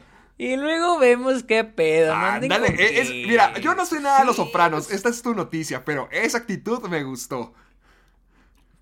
Sí, exactamente. O sea, digo, sí, a mí me gustaría mucho. Bueno, no te creas, es que no sé si me gustaría ver ¿Tú quisieras ver el regreso de Tony Soprano joven? O sea, yo sí quiero ver la película. No, no, no, porque tenés el regreso de David Chase, el creador. No sé. ¿Te gustaría volver a ver Los Soprano como en formato de serie, volver a revivirlo? Ah, es que no sé. La, honestamente no, no, no, no lo sé. O sea, mira, dice que el que, el que entrevistó le preguntó al, al de HBO, le preguntó este sobre las teorías, le dijo sobre las teorías de que si Many Saints of Newark está diseñada para crear una precuela, una serie precuela alrededor del Young Tony. Algo así como con Bob Esponja. Ajá, como Camp Coral. Que, que, está diseñada para comenzar Camp Coral. Exactamente okay, ya estoy grabando y otra pues este, eh, Blois, el que Aplaudamos el, eh, para sincronizar este. No he tenido conversaciones sobre eso. Este, Michael es un gran actor. Eh, lo tuvimos para The Deuce. Sí. Y es, eh, es muy bueno en la película pero no hemos tenido una, conversaciones reales acerca de convertir esa película en otra cosa. Vamos a dejar que la película salga y vamos a dejar que la, gente la disfrute, pero no ha habido nada, no ha habido conversaciones reales acerca de convertirla en algo más allá de la película. Eh, Con que la película debería ah, debería salir y stand on, o sea, mantenerse como su propia cosa, o sea, no como que, ah, la introducción de otra cosa. Y este dice que sea como que su propia cosa para que las personas la puedan disfrutar. Ah, no ha habido ninguna conversación real, vuelvo a decir, acerca de hacer algo más. Y no tengo ni idea si David, o sea, David Chase, el creador de Los Sopranos, está si, si incluso está pensando en eso. Ah, él solamente se ha enfocado en la película. Y la neta, me alegra, me alegra, porque si no, sí se va a sentir como que le van a querer sacar dinero otra vez a la serie y a la historia y crear una franquicia y así. Que la película haga lo suyo, que la gente la disfrute y luego ya, a ver qué chingados pasa. Y me gusta también eso de que le, le están dando espacio al creador, a David Chase, porque digo que él o sea, si él lo quiere hacer, pues bueno, quién sabe si él lo quiere hacer. Si no, pues ya se chingaron, no va a haber más. Entonces me gusta porque David Chase es un genio, la neta, es un genio ese cabrón. Y si no quiere ser más Los Sopranos es por alguna razón y me parece bien.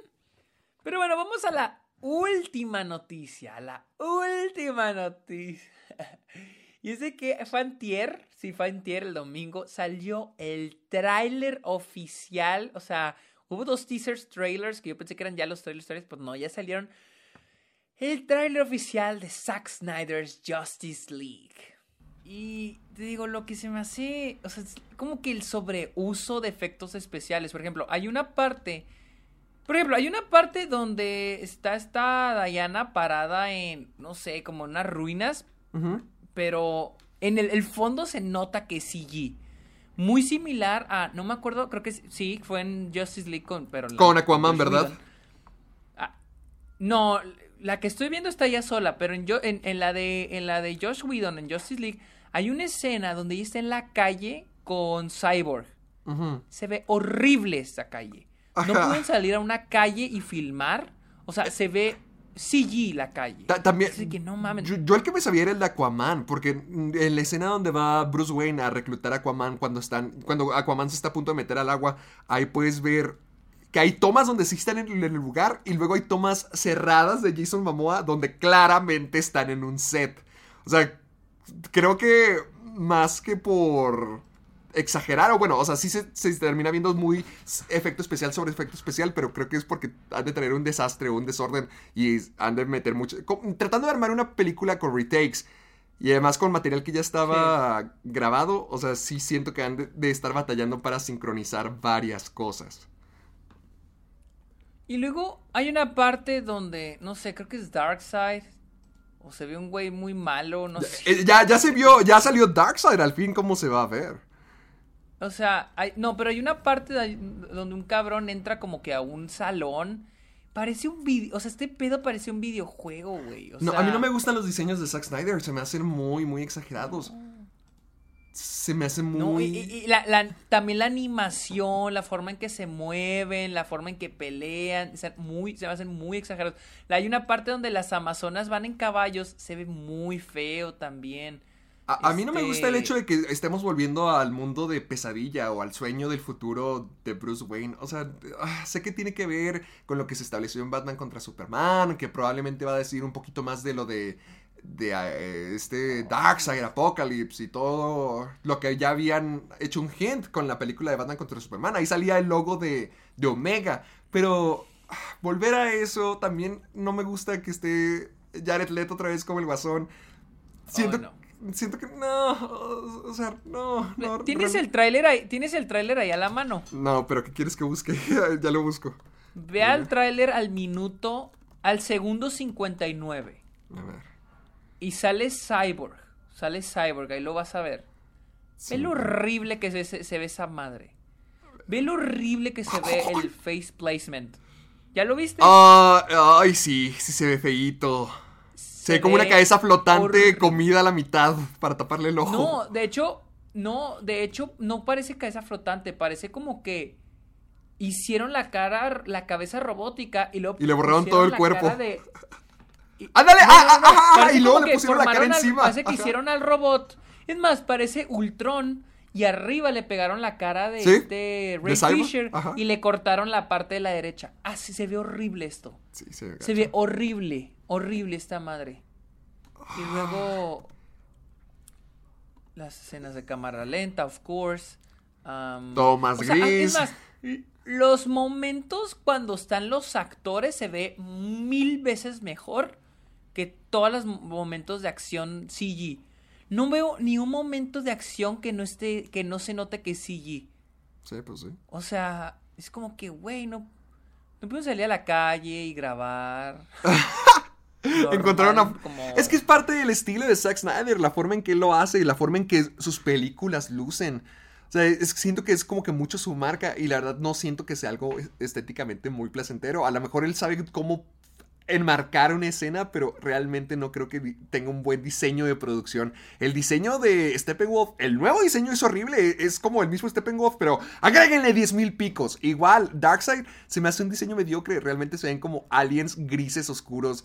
No, nada, nada diferente a un Transformer. Realmente no me gusta la visión de Zack Snyder. O sea, no me gusta la visión que tiene para los personajes. No me gusta la visión que les da a los personajes. No, no, no me gusta. No, no, no, no, no siento que vaya a salir esto bien.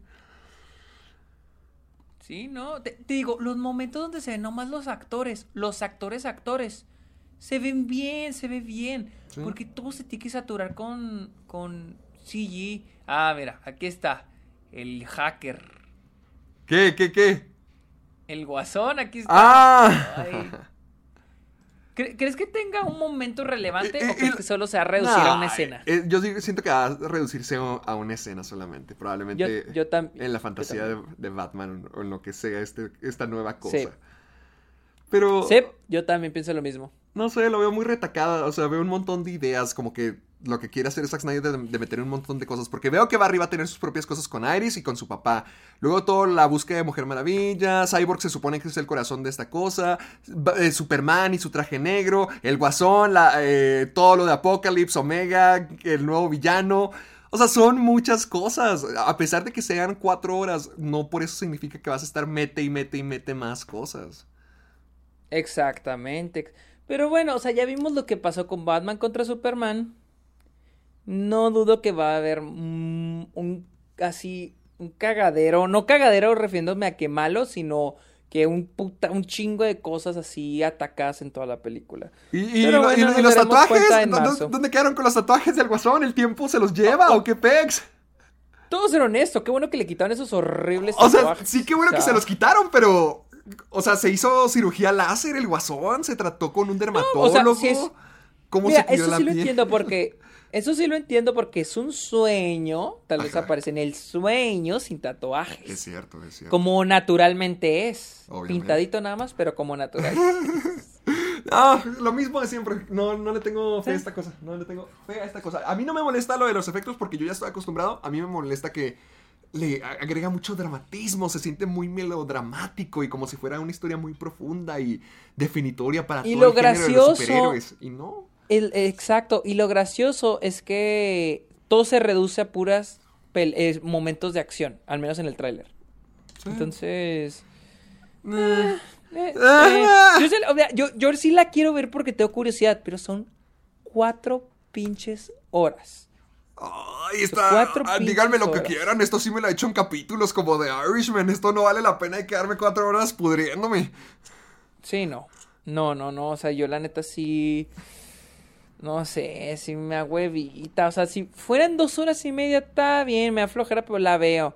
Pero ya ahorita es como que, ay, güey, cortarle poquito. Ya y ya viene, prepárate. El próximo mes. Ah, no, ¿sí no? Sí, el siguiente mes. El próximo mes ya llega. Uf, ya quiero hacer ese video. Así es. Pero bueno, esas son todas las noticias. ¿Dónde te todo seguimos, amiguito? montonal de noticias. Pueden seguirme en Twitter e Instagram. Estoy como arroba el Sergio Munoz. También en Twitch. eh, estoy como el Sergio Munoz. También estoy en Letterboxd, donde estoy subiendo todos los días lo que veo en, en- de películas. Y también tengo mi podcast Está OK, donde subo mi rese- mis opiniones de películas de algunos temas. ¿Dónde te seguimos, Héctor? A mí me pueden encontrar en YouTube como Caja de Películas. Hoy voy a subir la segunda parte de mi trilogía para todos los chicos de los que me enamoré, para que estén bien atentos. Eh, A su madre. sí, me las eché todas y le voy a hacer video a todas. Ya todos se hunden Eres conmigo, un ¿no? héroe. No las vi en vano, así que aquí va, aquí va. Eh, me pueden encontrar Twitter, Facebook como Caja de Películas. Soy Héctor Portillo en Instagram y TikTok. También yo tengo mi letterbox como Héctor Portillo y creo que ya es todo por ahora. Y recuerden eh, escucharnos en Spotify, Apple Podcast e ir a Apple Podcast y ponernos su comentario, su calificación. Y recuerden usar el hashtag Soy Amargado para todos sus memes, sus comentarios, sus anécdotas, sus respuestas, preguntas de El Club de los Amargados. Así que ya es todo. ¿Ya estuvo? Ya Vámonos. vamos, a, ya vámonos a comer, a comer. A comer, porfa. Tengo mucha hambre. Yo necesito Bye. meter algo en la panza. Todo lo vomité. Bye.